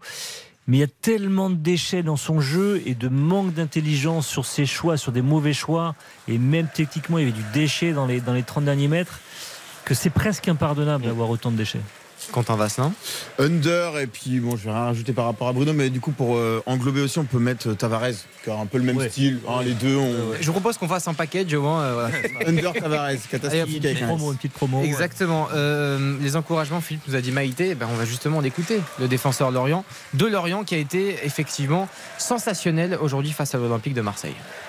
On savait que ça allait pas être évident. On savait que là, on mettait en place un nouveau système. On, a, suivi le schéma du coach et puis euh, ça a plutôt bien marché. Dans nos pressions, euh, c'était pas, pas, pas un match simple, mais on, a plutôt fait déjouer les Marseillais et, c'est un bon match pour nous. Oui, plutôt bien parce qu'on prend pas de but. On savait que c'était, euh, un joueur, un joueur plutôt percutant qui faisait des appels dans la profondeur. Maintenant, on a pu bien gérer avec, mon binôme Montassar et aujourd'hui, on s'en sort bien avec un clean à la maison. C'est bien, il cite Montassar Talbi, Maïté. Euh, Il n'oublie pas effectivement qu'une défense, c'est pas un seul joueur, c'est une charnière complémentaire. Maïté, c'est les encouragements de Philippe Audouin. Quels sont les vôtres, mon cher Johan Rio Makengo qui était euh, dans mon cher championnat italien que j'adore à l'Udinese euh, depuis quelques saisons. Il est arrivé voilà durant la saison. Et Makengo, euh, ben avec Ponceau, tu vois deux styles différents, mais euh, des, des bonnes relances au milieu, euh, à, à- à batailler, à, à- à donner. euh, et puis il faut, il faut quand même le faire face à des, face à des Rongier, face à des Verretou, face à des Gendouzi. Et Makengo m'a beaucoup impressionné et j'aime beaucoup ce joueur. Les encouragements de Bruno Constant. Ouais, je sais pas si c'est de l'encouragement, mais effectivement, Ta- Talbi et Makengo étaient bons, brillants, et Talbi était héroïque. Enfin, pour moi, les deux, c'est les deux hommes du match avec. Ils ont été extraordinaires parce que malgré tout, ils ont quand même souffert défensivement, ils ont concédé beaucoup de situations et ils ont été là, euh, présents dans les moments importants. Quentin? Euh, Bamba Dieng, qui le match qu'il a pu, euh, il retrouve du temps de jeu à Lorient, on lui souhaite de progresser jusqu'à la fin de la saison et qu'il se- et qu'il devienne le joueur que l'OM n'a pas su euh, avoir. Euh, Philippe je peux vous libérer? Vous voulez rester jusqu'à minuit et demi du coup? Vous restez jusqu'à minuit et demi. Vous... Mais Je sais que parfois la zone mixte, ça prend Non, du temps. Mais il y a. Georges Lang après. En Ah fait, bah euh, oui. il y a les impératifs télé pour les, les joueurs, les coachs. Donc en fait, on a toujours un petit peu de temps euh, et malheureusement, ça nous repousse très loin dans la nuit après les matchs. Eh effectivement, je confirme. Non mais il n'empêche, il va y avoir quand même euh, une fin de saison pour savoir qui va aller en Ligue des Champions, qui va devoir, devoir se coltiner le tour préliminaire, qui va devoir avoir la mauvaise place, la quatrième. Attention, hein, parce que finalement Monaco pense avoir fait de mauvaises opérations. Finalement, ben, euh, Marseille n'arrive pas à gagner ce soir. Il y aura quand même entre Lens, l'OM et Monaco, il y aura quand même un, un cocu. Le tour préliminaire, Johan, si Manchester United par exemple gagne la Ligue Europa, le tour préliminaire ne- n'existera pas puisque la troisième place sera directement qualificative. Parce que Manchester devrait se qualifier pour la Ligue des Champions via euh, les quatre premières places de la première Ligue. Euh, le classement, justement, je vais vous le, le rappeler. À l'issue de cette 30e journée, c'est le Paris Saint-Germain qui est toujours premier avec le Racing Club de Lens qui est deuxième. Troisième, et bien c'est l'Olympique de, Marseille à deux points du, Racing Club de Lens. Monaco, quatrième. Et puis le Lille Olympique Sporting Club euh, qui a été euh, défait face à, Angers qui est, qui est cinquième. Et puis on va s'intéresser à la zone rouge aussi. Strasbourg 17e, 18e c'est 3. L'ACA est 19e. Et puis évidemment, j'ai envie de dire, c'est le SCO d'Angers qui est euh, 20e. Euh, je vais vous donner le programme aussi car il est important euh, de la 31e journée. Ce sera la semaine prochaine évidemment sur RTL. Toulouse Olympique Lyonnais euh, pour euh, l'affiche du vendredi euh, 14 avril. Stade Rennais, Stade de Reims.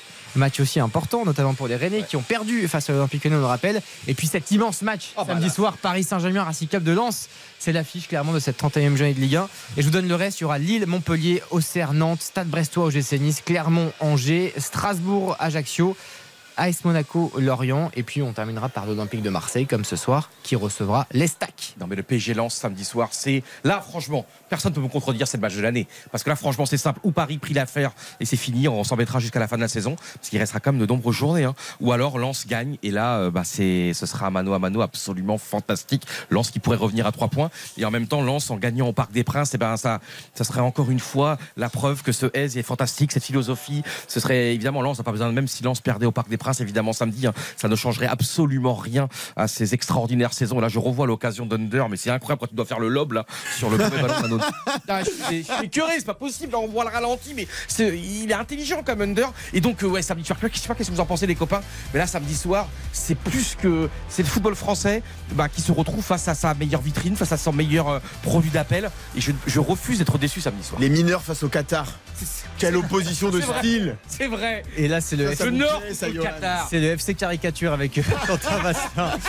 Euh, messieurs, merci, merci beaucoup. Il n'est pas, il est pas encore 23h. Attention. Pourquoi on va rendre l'antenne On ne rend pas l'antenne. Il y a 10 minutes qui arrivent avec un, un gros dossier que l'on va évoquer. Je vous en dis pas plus. Je remercie Philippe Audouin officiellement qui a été brillant. C'était un plaisir d'être avec vous, mon cher Philippe, comme Eh ben, d'habitude. eh ben, plaisir partagé, Baptiste, et bravo pour euh, tes présentations depuis vendredi. Je crois que c'était une première pour toi et j'ai trouvé ça plaisant à écouter euh, depuis hier. Je- J'ai pu t'entendre et puis ce soir c'était également agréable. Formidable, Bah, merci beaucoup Philippe Venant de vous, c'est toujours un plaisir. On rappelle Lorient-Marseille 0 à 0. Euh, match nul à Viage, Philippe Audouin qu'on retrouvera évidemment euh, déjà demain dans la matinale de RTL. Il va aller euh, courir après les joueurs, euh, notre cher Philippe. Et puis évidemment le, le week-end prochain avec tous les matchs dans l'Ouest. Dans quelques instants, Et on oui, peut la- c'est la formidable interview à venir de Christian Gourcuff, je crois, par vous-même et par Philippe, me semble-t-il. Ah oui, oui. Vous allez enregistrer ça demain, ça va être aux petits oignons pour vendre. Mais, mais donnez tous les colis, donnez l'horaire, donnez le numéro de Christian Gourcuff. Alors, Vous avez rendez-vous faites-vous 11 plaisir. avec Christian Gourcuff. 11h30. Et ça va parler football, ça va parler tactique, ça va parler euh, du jeu et ça va être magnifique. Vendredi soir sur RTL, dans RTL Foot. Exactement, et ce sera avec Xavier Demergue. Courte pause, et puis on se retrouve pour les 10 dernières minutes avec un immense dossier. et J'ai hâte de vous en parler. À tout de suite. Baptiste Durieux, RTL Foot. RTL Foot, présenté par Baptiste Durieux.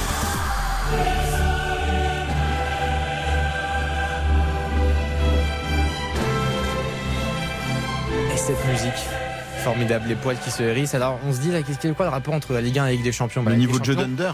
Exactement, c'est la semaine prochaine. La Ligue des Champions. Laissez Under tranquille. Là, on va se poser, on va parler de vrais joueurs de football. La Ligue des Champions, c'est la semaine prochaine, mardi et mercredi. Les quarts de finale aller qui commencent. Je vous donne les affiches Benfica, Inter, Manchester City, Bayern Munich, Real Madrid, Chelsea. Ça, c'est mercredi. Et l'AC Milan qui recevra le Napoli, choc 100% italien à San Siro. Messieurs, euh, on est obligé d'en parler pour conclure cette émission et se projeter un peu sur la semaine prochaine. Déjà, pour vous, quelle est la plus belle affiche, tout simplement, de ces quarts de finale, Johan Rio? Euh, je- vous connaissez mon amour absolu du foot italien. J'ai vécu 7 ans là-bas en Italie, c'est mon pays d'adoption. Le Milan-Naples est absolument extraordinaire parce que c'est beau de revoir les équipes milanaises déjà, le Milan et l'Inter. Et là, Milan, c'est quand même 7 Ligues des Champions, c'est absolument extraordinaire. En plus, il y a le destin parce que il y a euh, Silvio Berlusconi qui est gravement malade hein, depuis depuis quelques jours, qui était l'ancien propriétaire du Milan. Euh, et c'était une équipe absolument fantastique. Là, c'est Paolo Maldini qui a été un immense joueur, évidemment. Euh, Paolo Maldini qui a remporté tellement de Ligue Champions 5, qui est l'un des principaux dirigeants de ce Milan AC. Ce- Giuseppe Meazza, ça va être une ambiance extraordinaire de revoir en quart de finale de C1 80 000 supporters passionnés à Milan-Naples. Naples qui euh, qui n'a pas, tu rends Naples qui n'a jamais, qui n'a pas gagné le championnat depuis euh, depuis euh, le départ de Maradona en 87-90 et qui là qui peut-être va peut-être remporter la Champions League. Ce Milan-Naples aller-retour, ça va être pour moi c'est l'essence du foot, c'est le parfum du foot, c'est les réminiscences du foot, c'est tout ce que l'on aime dans le foot. Essayez de faire mieux, Bruno Constant, parce que je suppose que vous voulez défendre Manchester City, Bayern Munich, naturellement. Euh, oui, Ou non, Real Madrid, évidemment. Chelsea, peut-être. Non, évidemment, je voulais juste rebondir sur le, le- le choc qui va opposer euh, Naples au Milan. Euh, le Naples écrase l'Italie, le championnat italien cette, cette saison. Mais souvent en Ligue des Champions, les confrontations entre deux équipes d'une même nation, quand il y a un rapport de force en championnat, généralement ils s'inversent en Ligue des Champions. Je vais vous citer deux exemples. Les Invincibles d'Arsenal, saison 2003-2004. Ils écrasent la première ligue. Ils, s'accrochent à cette série d'invincibilité, de finir invincible jusqu'à la fin de la saison. Et ils abandonnent une à une les compétitions, les autres compétitions, dont la Ligue des Champions, et ils affrontent euh, Chelsea. Un autre match monumental euh, dans l'histoire du football anglais des champions, la José Mourinho, saison 2004-2005. Ah oui, absolument. Euh, la fameuse saison avec Liverpool qui va au bout et la soirée euh, malheureuse pour les Milanais, mais fantastique pour Liverpool. Et eh ben Chelsea qui domine mm. la première ligue avec Mourinho, ils sont éliminés par Liverpool avec une histoire de dingue, ce qu'on appelle le ghost goal, un but qui n'est pas rentré, on pense qu'il n'est pas rentré, qui a été validé pour Liverpool. Et, c'est amusant comme les rapports de force se sont inversés en Ligue des Champions, alors que c'était deux équipes qui écrasaient tout en première ligue, à la fois le Chelsea Mourinho et les Invincibles d'Arsenal. J'ajouterais même le Manchester City Tottenham euh, de Pochettino, euh, euh, où, Tottenham finit en finale avec Lucas qui sort le match. non, Lucas c'était en demi contre l'Ajax, mais contre le quart de finale contre City qui était un match fabuleux. Et le but c'est de refuser de Sterling. de Sterling sur un jeu minuscule. Ouais, c'était. C'est vrai que c'est assez. Vous auriez pu parler aussi de Lyon-Bordeaux. J'y ai pas pensé. Non, mais après l'affiche, moi, pour moi, l'affiche, effectivement, c'est Manchester City Bayern. Parce que c'est deux poids lourds. Parce qu'il y a de l'incertitude au Bayern avec le, changement d'entraîneur. J'aurais aimé voir une, confrontation entre Nagelsmann et, Guardiola, les apôtres du jeu totalement déséquilibré. On a Thomas Tuchel, qui est une bête noire pour, pour, pour Pep Guardiola. On rappelle que euh, la, dernière, la seule finale de Ligue des Champions de Manchester City avec Guardiola, c'était face à Chelsea et c'est Thomas Tuchel qui l'a emporté. Donc il y a de la revanche dans l'air. Il y a Cancelo aussi qui retrouve City. Même si je pense que City sera favori malgré tout et qu'ils ont tellement d'armes à la fois sur le terrain et sur le banc on peut quand même remplacer Erling Haaland euh, sur le front de l'attaque par Julien Alvarez, champion du monde avec l'Argentine, mm. qui est un attaquant absolument fantastique.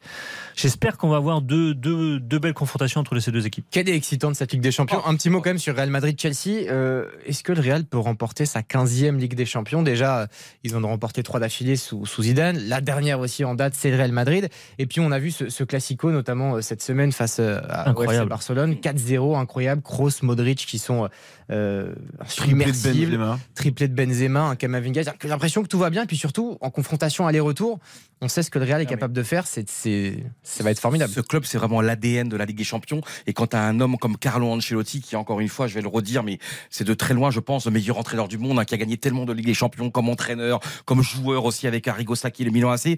Et c'est vrai que c'est chaque année, on se dit bon, tu vois, à chaque fois, on se dit à Noël, oh, c'est pas si, c'est pas si terrible, c'est pas si extraordinaire. Et à chaque fois, il se réveille. Toujours pareil. il se révèle. Et c'est, c'est pour moi, c'est l'histoire sans fin. J'ai 45 ans, j'ai l'impression que c'est toujours la même histoire. À chaque fois, on se dit bon, c'est non, pas cette année. Et à chaque fois, ils reviennent, ils reviennent.